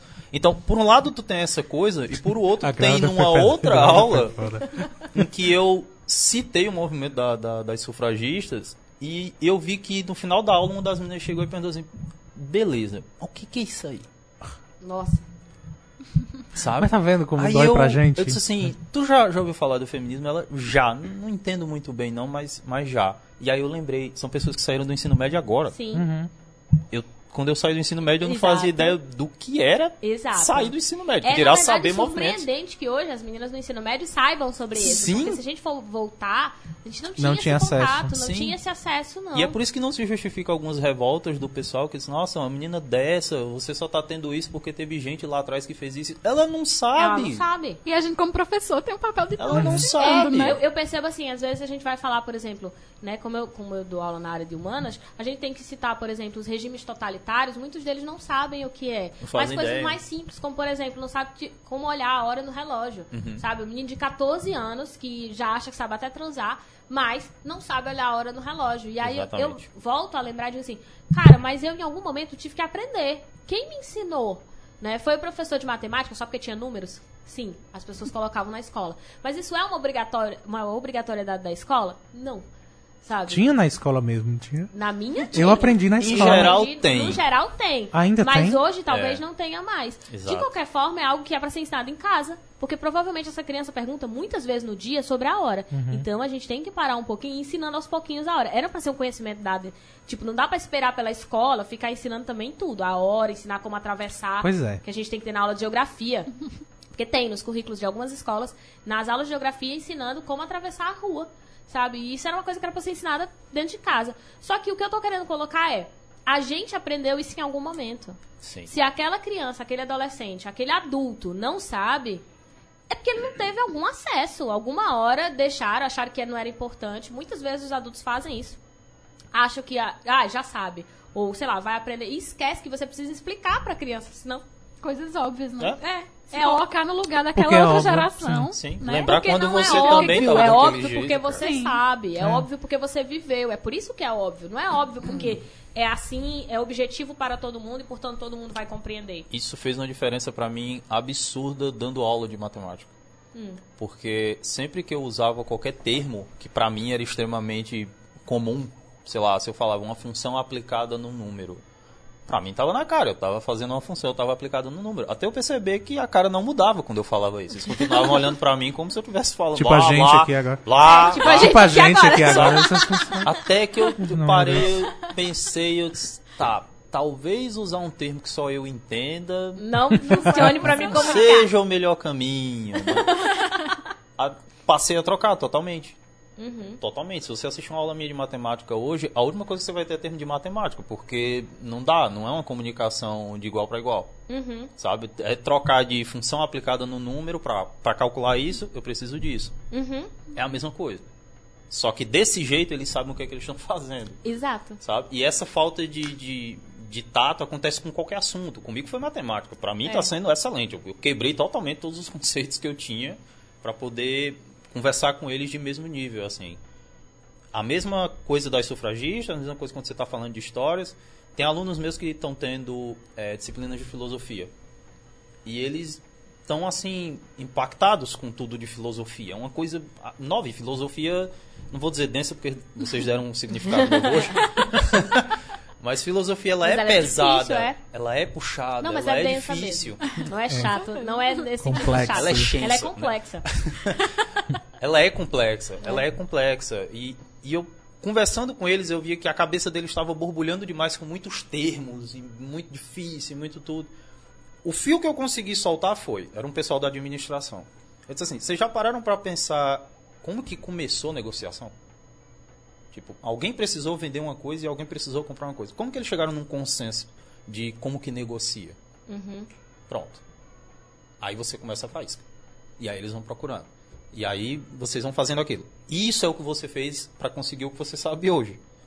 Então baixa, sabe? Volta um pouquinho, percebe que aquela geração tá ali. Isso vai acontecer o tempo todo. Para cada sala que eu entro é, um- é uma, uma geração diferente, é um conflito diferente. Eu tenho alunos mais velhos do que eu e alunos mais novos do que eu. E o, o baque dos dois é absurdo. É o mais velho dizendo aquilo que o João falou. Vocês estão passando por isso agora. Tipo, É tipo, ah, Mas é. Ai, Besteira. gente, essa aí é a beirada É do inferno. problema. A vida vai piorar. Sabe? E os mais novos dizendo, o velho. Não é. é, tipo, ah, Ai, velhos entendo, que acham que difícil é a vida deles. sabe? E eu no meio. tipo, olhando pra lá e diz, é, e olhava pra cá e diz, também. Também. Sabe? Cara, e é muito louco isso. É muito, muito louco, muito É, louco. Mas é assim- muito legal. Eu tô só, eu tô só lembrando da- de todas as questões de. Eu conversando com alguém bem mais novo. Ah, eu estou tão apaixonado por ela. E na minha cabeça isso vai dar tão errado. Isso vai dar super Quebra errado. o coração dele ou eu deixo ele quebrar a cara? Eu passei por isso mais vezes do que eu fiz trabalho na faculdade. É. De eu tento avisar ou eu deixo, porque é bom que a pessoa Eu passe. acho que isso é que meio que diminui um pouco a nossa crise. Sabe? Eu acho que quando a gente olha o outro e diz assim, por exemplo, a gente tá em crise e olhar da nossa cidade e dizer, poxa, eu não conquistei tal coisa. Quando você vê alguém que é muito mais novo e você vê que você sabe um monte de coisa, eu acho que nessa hora você diz, Isso. eu conquistei alguma coisa aqui. Sabe? Nessa- Eu, eu aprendi alguma coisa nesse processo. É, experiência Nessa eu tive. hora eu notava dos meus coleguinhas do, da, da faculdade que eu fiz, se eles estiverem ouvindo, amo vocês. Mas sabe. Mas vou falar mal de vocês eu não tô agora. falando mal, eu tô dizendo que, São tempos que diferentes. éramos, éramos de gerações diferentes. Sério, eu era a mais velha da turma. A segunda pessoa mais velha era 5 anos mais nova que eu. Já era uma diferença Aham, muito grande. Muito grande. Então, Inclusive, suficiente pra gente abandonar a faculdade. Esqueci até o que eu ia dizer. Sim, eu lembrei. Eu ia falar mal dos Pegou. teus colegas. Não, Pesado. eu ia dizer que nessa hora eu percebi o quê? Que eles ficavam se comparando comigo também. E era uma comparação muito injusta, que eu dizia, por favor, parem. Porque eles ficavam, tu, tu já tem mestrado. Não, tinha uma menina que ela adorava me apresentar pros outros, e os outros diziam, tu tem quantos anos? 18? Aí ela, não, sabe quantos anos ela tem? E ela adorava ver as E eu sou amiga pessoas, dela. né? Aí dizia, Eu conheço os meninos do, do terceiro ano. você sabe que ela já tem, eu ando ela com já ela. fez faculdade? Aí a pessoa, nossa. Aí depois, e você sabe que ela já fez mestrado? E você sabe que ela já foi Uau! professora universitária? E a pessoa só faltava explodir. Meu E aí Deus. você olha e você faz, tipo... E eu, pra coisa. que isso? vocês Mas não é- precisam ficar se comparando comigo, porque eu tenho 10 anos a mais que vocês. Mas sabe. Vocês vão ter tempo suficiente Sim. pra fazer tudo isso. E mais. Né? E isso deveria justificar a gente não entrar em crise. Exato. Porque esse é o detalhe. Quando a gente olha assim, poxa, gente, você tem 10 anos a menos. Eu tenho alunos com diferença de mais de 17 anos de idade de mim, assim, e deles dizerem, tipo, olharem pra mim e dizerem assim, poxa, mas é porque tu já conseguiu tanta coisa e eu, tipo, amigo, não. E você eu não tem nada. Eu não tenho nada. Desses seis aí, eu não sei nem quantos eu tenho. Se eu, se eu conseguir um, eu já tô com muito, né? E aí, assim, é, dos seis que a gente falou anteriormente, né? Se eu tiver com um ou dois seis, eu tô- tô com muito. Eu não O quero único. C é de Cry, né? É, talvez seja. Que o único ser que eu tenho de estar chorando. Mas assim, eu falei pra ele, cara, o que tu tá se comparando comigo? Ele disse, não, mas porque tu já fez faculdade, porque tu tem um canal, porque tu tem um programa, porque tu fez curso Ai, disso, sei porque de tu tem canal. especialização. É, tu não sei de canal, é o único ser. né? tu, tu já dá aula em cursinho, não sei o quê. E eu disse, cara, quantos anos tu tem? Tu sabe quantos anos eu tenho? Tu sabe quanto tempo, quantas coisas eu perdi? Quantas coisas eu já conquistei? Quantas coisas eu deixei de ter? E quantas coisas eu ainda almejo ter? Porque quando a gente vai chegando ali pelos 30, 40 anos, algumas pessoas começam a olhar e achar que a gente já conquistou tudo. Assim como a gente que tá entre 25, 30 anos, olha pra alguém, sei lá, de 60 e acha que, tipo assim, a pessoa não faz mais nada. Tipo, ah, não, mas assim, não deve mais estar fazendo isso, não deve mais nem sentir isso, já deve estar despreocupado. Eles têm outros problemas e outros anseios que não são os nossos. E que é muito mais fácil pra uma pessoa que tem 80 anos estar começando a se questionar sobre a sua própria vida e se valeu a pena, porque as pessoas de idade próximas a ela já estão morrendo, certo? Do que pra mim, que tenho 30 anos, que as pessoas da minha idade, na verdade, estão tendo filhos. E aí, a minha crise é a crise de estar pensando se eu quero mesmo ter filho, se eu não quero, se essa é a hora, se eu posso deixar pra depois, que na verdade eu posso, mas a gente entra em crise porque você começa a ver o seu grupo, mais ou menos ali na sua faixa, conquistando coisas. E na verdade não é porque você precisa conquistar coisas, é porque foi construído socialmente que aos 20 você tem que estar, sei lá, numa faculdade. E aí, se tá com 20 e você não passou em faculdade, você começa a dizer, poxa, eu já tô com 20 anos e ainda não passei, meus amigos já estão terminando a faculdade, já estão na metade da faculdade. Então, cada época tem a crise, não necessariamente porque é uma crise, mas porque existe uma construção do que a gente deve alcançar. Nunca se constrói a história de que a gente só deve viver, do que a gente deve sentir, do que a gente deve aprender. É muito de a gente tem que ter. O Iliano contou aqui, por exemplo, que ele aprendeu muita coisa dando aula. E certamente outros colegas de, de mestrado, outros co- colegas de, de, de eh, graduação dele, que não tiveram a experiência de ir para a sala de aula, olham para Iliano e dizem, pô, mas Iliano tem isso. E eu não tenho. E aí o Iliano olha para outra pessoa e pensa, pô, mas fulano tem aquilo. E, e eu Sim. não tenho. Sim, a- o Né? que Débora falou do aluno virar para ela e dizer, nossa, tu tem mestrado, eu já escutei, e dentro Uhum. da sala de professores eu já ouvi um outro professor dizendo, mas tu tem só mestrado? É, Tipo, tu não pensa em doutorado? Tu não, não vai fazer outra coisa? E ali ele me colocou, a crise que eu não tinha, ele me colocou ali. Porque a cobrança não é só interna. Eu já ia mencionar isso. A cobrança não é só, Não é só interna. interna. Exato. É uma cobrança que às vezes é das pessoas Na pra real, gente. não é interna. A cobrança é, é esse É totalmente o ponto que eu tô externa. colo- É colocando. totalmente externa. né? E é por isso que ele é um tema do Isso Não Cai na Prova. Não, quis dizer assim, não é interna só da gente observar a vida É. dos outros e dizer, não sou igual. Mas é das pessoas também chegarem Pronto. pra gente dizer, por que você não fez isso ainda? E tipo, não é Porque interna você porque, não não, é isso. causa. Ela é interna porque é consequência, ela foi Social. internalizada. É. E aí, de novo, é por isso que tá no tema do Isso Não Cai na Prova. Porque como socióloga, eu geralmente não pego temas que estão internos. Foram temas que foram internalizados porque socialmente foi construída alguma coisa. Então, o problema não está em você ter uma crise. Você precisa compreender que a crise é construída por conta dessas cobranças que nós vivemos em sociedade. Da pessoa que chega na sala dos professores e diz assim, mas tu não pensa em fazer um, um- um doutorado? Tu não pensa em fazer... No meu caso, era um mestrado. Sempre que eu ia pra universidade, me cobravam isso, né? Eu só sou especialista. E aí, pra Só. alguns... Só. Pra alguns é tipo, ah, só especialista. Ela é especialista, Só. só que aqui. Pra outros é tipo, tu não quer fazer um mestrado? Sabe? E isso era um lugar que E às vezes a intenção mal. nem é Não é me diminuir. Pois é, talvez nem Mas é uma seja. cobrança, é só porque também pra aquela pessoa. pensado naquilo, né? Como se eu não... Exato. É, como se nem soubesse. Nem Ah, tem outro? E pode mais? E pode fazer essas coisas? Mas eu ouvia muito dos meus professores. me Eu tenho certeza que é crime tentar outro agora. Eu me afastei durante muito tempo da universidade por isso, porque eu tava começando a me sentir mal. Porque toda vida que eu ia lá, eu era cobrada sobre não ter ido para o mestrado e por eu tinha que ficar explicando para as pessoas por que eu não tinha ido pro mestrado. E aí eu começava a ver os meus amigos e as turmas que já tinham terminado depois de mim indo pro mestrado. E aí gente que tava indo pro doutorado e eu trabalhando. O que eu tive a sorte é porque é, por isso que eu falei que eu não passei pela a crise dos 30. É porque eu enxerguei que isso era uma idealização dos meus professores. Sim, é um alvo invisível. É. Ele não existe. Você tem Exato. que atingir ele, mas ele não tá lá. Ele não sabe? existe. Alguém tá criando pra você e à medida que você tá ouvindo, você vai sentindo e tornando Uhum. real. Porque não era real.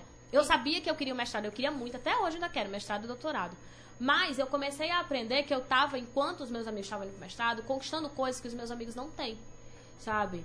Então, é, eu comecei, eu vejo hoje os meus amigos olharem pra mim e dizerem assim, ó, a Lívia tá na sociologia, mas ela conseguiu abrir campos da sociologia em outras áreas, que é no caso, né, comunicação, por, por conta do rádio, por conta do, do canal, e ela conseguiu se comunicar e ela dá palestras, por exemplo, né, agora eu dou palestras em cursos que não são os cursos de ciências sociais. Eu dou é, palestra em engenharia, dou palestra em medicina, em cursos de, muito diferentes da minha área. E os meus colegas olham pra mim como se isso fosse um grande diferencial. E aí, de novo, eu olho e digo, ah, besteira. Mas a gente não entende que cada escolha também tem uma renúncia, né? Uhum. Porque também eu passo assim. Ah, porque a Débora fez mestrado, já trabalhou como professora e tal. Mas aí, às vezes, eu sinto uma cobrança de que eu nunca trabalhei no mercado como jornalista.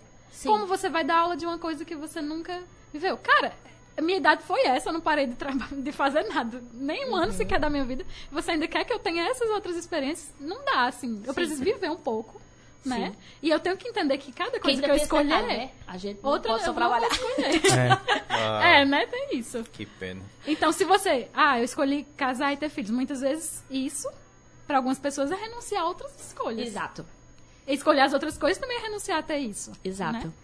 E aí, tipo, eu não preciso ter um carro pra provar que eu tenho status, sabe? Eu que senti, eu determinada senti coisa. muito isso é, a primeira vez que eu tentei a prova do doutorado e eu não passei. Parecia que eu tava falhando em alguma coisa, mas eu não sabia o que era. Uhum. Eu, cara, eu não vou conseguir entrar no doutorado E eu agora. que eu acho que eu perdi doutorado, tudo. eu ficava, "Ah, meu Deus, ele não tá no doutorado. Na minha cabeça eu ficava, caramba, eu reprovei, eu não vou conseguir entrar no doutorado. E eu ficava me questionando, tá, e aí? Isso significa o que exatamente? Porque eu conversava com as outras pessoas, as outras pessoas diziam, mas tu pode fazer depois. Uhum. Por que, que passa, não passar agora é problema pra ti? Começa a trabalhar, vai fazer outras coisas. Na minha cabeça, de alguma falam forma... assim, você é muito novo. É. vezes, você nem é tão novo assim já. Não, não, a crise dos 30 tá aí pra dizer isso. Mas é, é uma sensação estranha, porque parece realmente que você tá falhando em alguma coisa, mas você não sabe por que, que você tá falhando, ou aonde é que você É. tem que chegar, ou o que, que você tem que fazer. Hoje eu tô dando aula, minha cabeça tá muito mais calma pra tentar um, um doutorado depois e Aham. tal. E, tipo, já não tem tanto aquilo. Eu acho que a crise dos 30 é muito pra isso também, sabe? É pra você se tocar de que se ela chegou, tem um caminho de 30 até ali. Aham. Sabe? Percebe esse caminho também. É, gente, não é isso que joga a gente isso. quer dar o detalhe. Não é tipo, não precisa entrar em crise. É tipo, você tem aí 30 anos, você construiu e você Sim. tem que chegar ao que você construiu e não o que você não chegou. É o que fazer com a crise. Sabe? É? E aí, chegou a crise. E agora? Você vai usar o que aprendeu até agora pra passar por ela ou vai. Vai ficar. Vai é, parar por vai aí. passar mais 30 anos. É, vai dos esperar a 30 crise Esperando a próxima crise. pra quando chegar nos 60 dizer, porra, quando eu tinha 30 eu podia ter feito isso, e aí eu não fiz. E não dá pra chegar na 260, Eu acho porque que lembra a- que tem a de 40. É, É. As no meio. crises também tem a ver com a gente se achar ou muito velho pra alguma coisa ou muito novo pra alguma Muito. coisa. Eu, eu lembrei desse negócio aqui que eu tinha tirado um print. É. e que tem tudo a ver, que é assim. É estranho ter mais de 25 anos e menos de 30. Porque eu sinto todo o tempo que eu tenho 17, mas que amanhã eu faço 40. Meu Deus. Isso é uma Ah, Deus. porque eu fico ainda sem acreditar que eu passei dos 18. Sim. Todo dia eu acordo e digo, eu tenho 18 anos, mas eu não tenho 18 anos. Ah, eu, tô- Eu tenho eu- um eu queria muito Eu- saber como É. tá a cabeça dos ouvintes. Porque a gente, a gente, a gente Pessoal tá ouvindo Tá ficando ouvindo dizendo o quê? Quantos anos essa menina tem afinal? Alô, pessoal de 17. Então, Tá chegando. Como tá a, a, a- pra quem tá nos ouvindo, como é que tá a crise de cada um, sabe? Quem tá nos ouvindo e, tipo, a minha crise, qual é essa? Tipo, eu que tô aqui ouvindo. é a de ouvir 17. esse programa que É a de ouvir esse no- programa. me piorou aqui. Quem tá com 30 tá com qual? Quem tá com 60 tá com qual? Sabe? Porque a gente tem um público muito amplo, né? O pessoal de 80 tá lá, pff, crise dos 30.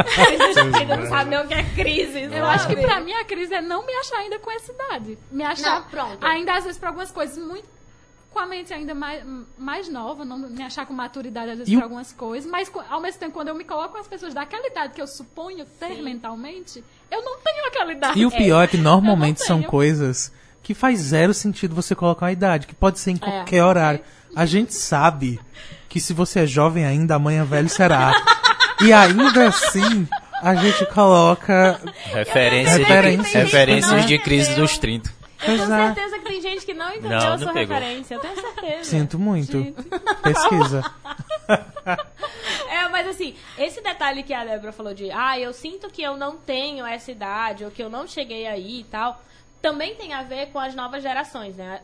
No século XXI, minha gente, de novo voltando pro século XXI. No século XXI, uma pessoa de 30 anos é considerada uma jovem adulta. Então, a, inclusive, eu, eu fiz essa referência àquela história da mulher balzaquiana, que é a mulher que chega aos 30 anos de idade. Mas é um livro que foi escrito no século XIX. A mulher do século XIX, com 30 anos, ela já era uma mulher madura, ela já era uma mulher que já tinha um monte de filho. Um a monte, expectativa monte, de monte, vida monte. era menor. A Era expectativa isso. de vida, tipo, Hoje a gente tem crise dos tava 30 morrendo. porque vive depois dos 30, não Exato. morre antes. E aí, tipo, eu já tava na minha velhice, eu já deveria saber de tudo. Agora, eu tô no começo ainda, sabe? É muito essa sensação de ah, eu ainda tô muito nova. Não necessariamente que eu tenho 18 anos, mas de que eu ainda não aprendi nada, de que tem muita coisa ainda para aprender, tem muita coisa para fazer e de fato tem. Só que os estereótipos e as imagens que a gente faz sobre a idade de 30 anos, eles não acompanham essa mudança social. Então, esses estereótipos ainda são esses de que uma pessoa de 30 anos precisa ser uma pessoa bem-sucedida. Mesmo que a expectativa de vida hoje já não seja mais de 40 anos. Acho que pega sim um de- exemplo da nossa geração anterior. Nossos pais, com 20 e poucos anos, já tinham a gente, né? Inclusive. sim. né? E é. a gente agora espera que isso seja pros 30. Porque a gente- exatamente. E nem é, muitas e vezes. às vezes até mais. Eu, eu mesmo não, filha. Eu tô com 30, vou fazer 32. Eu tô esperando que dê pra, a medicina já me ajude a ir pra mais pra frente. Tô E às vezes nem em quer. coisas. Eu olho criança e fico, sai, Exato, e às vezes diz, não quero. corro. O que era isso? Que bichinho é esse? Socorro. Sabe? São outros questionamentos Moça, não tá na coleira ali. Por favor. São outros questionamentos, são outras experiências que mudaram muito rápido, mas que não acompanharam é, essas cobranças que ainda existem de a pessoa de 30 anos tá tipo. es- Tipo assim, comentários como você tá subindo e agora é só descer ladeira abaixo. Sabe? De tipo, eu cheguei nos 30 e até aí eu tava subindo a montanha russa. Do 30 em diante eu vou descer. Aí eu fiquei, meu Deus, eu vou ficar 30 anos descendo ladeira? É isso que eu vou fazer durante 30 Não anos. acredito eu subi E o pior é, é você baixo. ficar. E o pior é você ficar. Caramba, isso era subindo? Eu já ia dizer isso. Que que. Não! Isso era subindo embaixo da descida. Nossa senhora. É deprimente, sabe? E eu, eu e aí de novo, por isso que eu falei que eu não tinha passado pela crise, porque eu tava com a sensação de que eu ainda tinha muita coisa pra conquistar quando eu tava chegando nos 30. Eu só comecei a pensar quando eu vi as pessoas cobrando isso de mim, né? Então, quando o Iliano falou assim: "Ah, ah, às vezes a pessoa chega e diz assim: "Não, tu ainda tem tempo de, sei lá, faz- fazer um doutorado". Eu acho que eu nunca falei isso no ar, mas o ano passado eu engravidei e aí eu perdi, né? E durante a, o- a- eu soube da gravidez e durante o processo de, de, de saber e depois de descobrir que não estava mais desenvolvendo, que eu tinha abortado, quando eu cheguei no hospital pra fazer o aborto, porque foi aborto induzido, né? Ou seja, calma ouvintes, eu não fiz nada, nenhum crime, não cometi crime, não estou aqui confessando. Se Não for, é? não é da sua conta. Mas eu, a gente, eu tenho que ir pro- hospital porque não foi espontâneo, né? E eu precisava fazer a retirada porque o corpo não estava entendendo que, que não tinha mais vida ali, que não estava se desenvolvendo mais nada. E quando eu cheguei no hospital, na, na placa não tinha a minha idade. Então, as mulheres todas que me atendiam, né, as enfermeiras e os enfermeiros que me atendiam, tinham muito esse cuidado de me dizer assim, ah, você perdeu mais assim, você é muito nova, mas você consegue outra. Aí eu falei assim, ah, aham. E aí, assim, Legal. você é muito Então, nova, o foco aqui é outro. você tem? Aí, no que, ele, no que eu falava, tenho 30, aí eles, ah... Já mudava as aí já mudava. Ah, não, para de tratar bem. Não, não, não, já. então. Não, eu já ficava com- É. consternado. Porque as pessoas pensavam que eu tinha 22, que eu tinha 19. Teve uma que disse que achava que eu tinha 19. então ela falou assim: você é muito nossa, você tem muito tempo pra ter filho. Quando eu falei que eu tinha 30, aí ela falou assim. Ah, e continuou. Eu comecei. Gente, eu não me aguentei. Eu comecei a rir, sabe? Porque isso eu na maca. e elas trabalhando, sabe? Lá, eu tomando remédio, um monte de coisa, me furando. E eu. kkkk, Tá tudo bem, moça. sabe? É a Eu melhor tinha forma de passar por um momento desse. Porque eu me tinha que consolar, porque pras pessoas, se você tem 30 anos, você não vai mais ter filho. Eu ouvi, faltando um, um Pois mês. Um mês pra fazer 30 anos, uma pessoa olhou pra mim e falou assim: mulher, mas tu tem que ter filho. Porque, olha, depois de 30 anos, eu disse, mulher, pois ferrou. Porque eu só tenho um mês pra arrumar uma pessoa, pra arrumar engravidar e não vai dar tempo na Só série. Não. um mês pra arrumar uma criança. Pra arrumar uma criança. Não vai dar tempo. criança Meu Deus, É. perdi, não vou mais ter filho. Pois então, no fim das contas, a moral é essa. Faz que nem livro. Você pega a sua crise dos 30 e passa É. pra alguém. E, nossa. Exato. Hoje a mulherzinha tá lá sofrendo a crise Tá dos lá 30 de sofrendo. Lívia. Mas Lívia tá você ri na tranquila. cara da crise. Lívia tá de boa. Você é joga sua ensinamento. crise. Quando alguém inventar de jogar uma crise pra. ah, o lema é esse. A live do Instagram acabou. Ah, Porque o programa acabou faz um jogar- tempo. Essa é a dica de coach Já da cortou, a noite. gente tá conversando vai sozinho. Só meia hora. Acho que não tá mais no ar, não. Porque tá acabando o programa, desliguei. já estão tocando ali, mandando derrubar a gente. É, Eita. é, a gente precisa encerrar. Mas a, a mensagem que fica é essa: sempre que alguém jogar uma crise nas suas costas, jogue de volta pra pessoa. Nossa, maravilhoso. Maravilhoso. Melhor ensinamento possível. não dá pra gente ficar. Gente, é isso. Eu espero que, né, tenha... Eu, o Jamerson mandou uma mensagem aqui dizendo que, né, ah, beijo, Lívia, dizendo que eu sou maravilhosa, agradeço. É, eu sempre fico constrangida de comentar elogios a mim mesma. Coisa. Mas vamos lá. É, a gente vai ter que encerrar o programa. Eu preciso muito agradecer a presença da Débora, a participação, certo? A contribuição que foi muito maravilhosa. Deixar o microfone Obrigada. aberto para que você né, se despeça, mande beijo. E também, já de antemão, agradecer ao Iliano por ter topado esse desafio, essa mudança desse projeto de participar agora. E depois eu deixo os microfones abertos também para você se despedir. E aí eu já vou me despedindo. No final, eu acabar dizendo tchau e pedindo a vocês que sigam também o Isso Não Cai na Prova, além do Noite Adentro, para ver temas como esse que nós estamos debatendo aqui, né? Me acompanhar lá e seguir e suge- sugerir também outros temas. E desejar uma boa semana para vocês. Todo sábado a gente está aqui às 7 horas da noite e também posta lá no Instagram do Noite Adentro, underline Noite Adentro, quem será o nosso convidado da semana. Então, se você não segue, segue lá também. No Twitter, que é underline Noite Adentro, a gente também posta às vezes, mas geralmente a gente posta os links do, do podcast. Então, se a gente não postar e você não achar, se você quiser cobrar também, fica à vontade. Passa lá para mandar mensagem, para cobrar, para divulgar. Né? Acompanha a gente, conversa com a gente durante a semana. E é isso. Obrigada a você que nos ouve pela 106.5. Obrigada, João. Né? Obrigada por mais essa, essa noite. Quanto tempo eu E passei fora, gente? Microfones tão- abertos. Ah. Não, eu vou dar o microfone pra, pra Quanto Débora. tempo foi isso? Porque eu já Eu me tava- despedi. Ok. Aí eu tô dando o microfone pra Débora e depois pra Ilhana. Boa noite, pessoal. Foi maravilhoso participar hoje, né? Apesar de nervosa no início, mas não tem como você não ficar à vontade aqui, né? É, foi muito bom. Passou o nervosismo. Demais. Já quero estar sempre aqui. É, a participação de, de todos aqui no estúdio também, é, quem participou na live, meus amigos que acredito que me escutaram, muito obrigada, né? E é isso, é um privilégio estar aqui. Gosto muito desse programa. E ela vai voltar. Já tô anunciando logo que ela é, inclusive, uma das apresentadoras. Meu Deus. Ai, Eita! meu Meu Deus. Deus. Já joguei a Eita! responsabilidade. Anunciou já. Já joguei a responsabilidade, que é pra poder ela voltar. Não Socorro, aguento. É. gente, agora. Eu vou Então, ter que deixar de ser tímida. Em alguma data ela vai voltar e também será uma das nossas apresentadoras. Agradeço também muito, votação. muito, muito por essa oportunidade. Não, é pra Oportunidade um. lixo Boa, dessa. oportunidade. Eu não sei se é minha oportunidade, mas tudo bem. bosta dessa.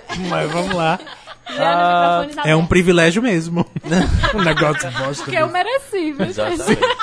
Sim. Tem, tem pai Isso é verdade. no meio aí. Não tem pai aqui. Não, ah, Isso é verdade. O meu tem, então eu conheço, dono da rádio. Mentira. Ah, eu só tenho que agradecer, né? Vocês mais uma vez pelo acolhimento. Gosto bastante de estar por aqui, ou estar pelo Instagram, ou estar pelas lives.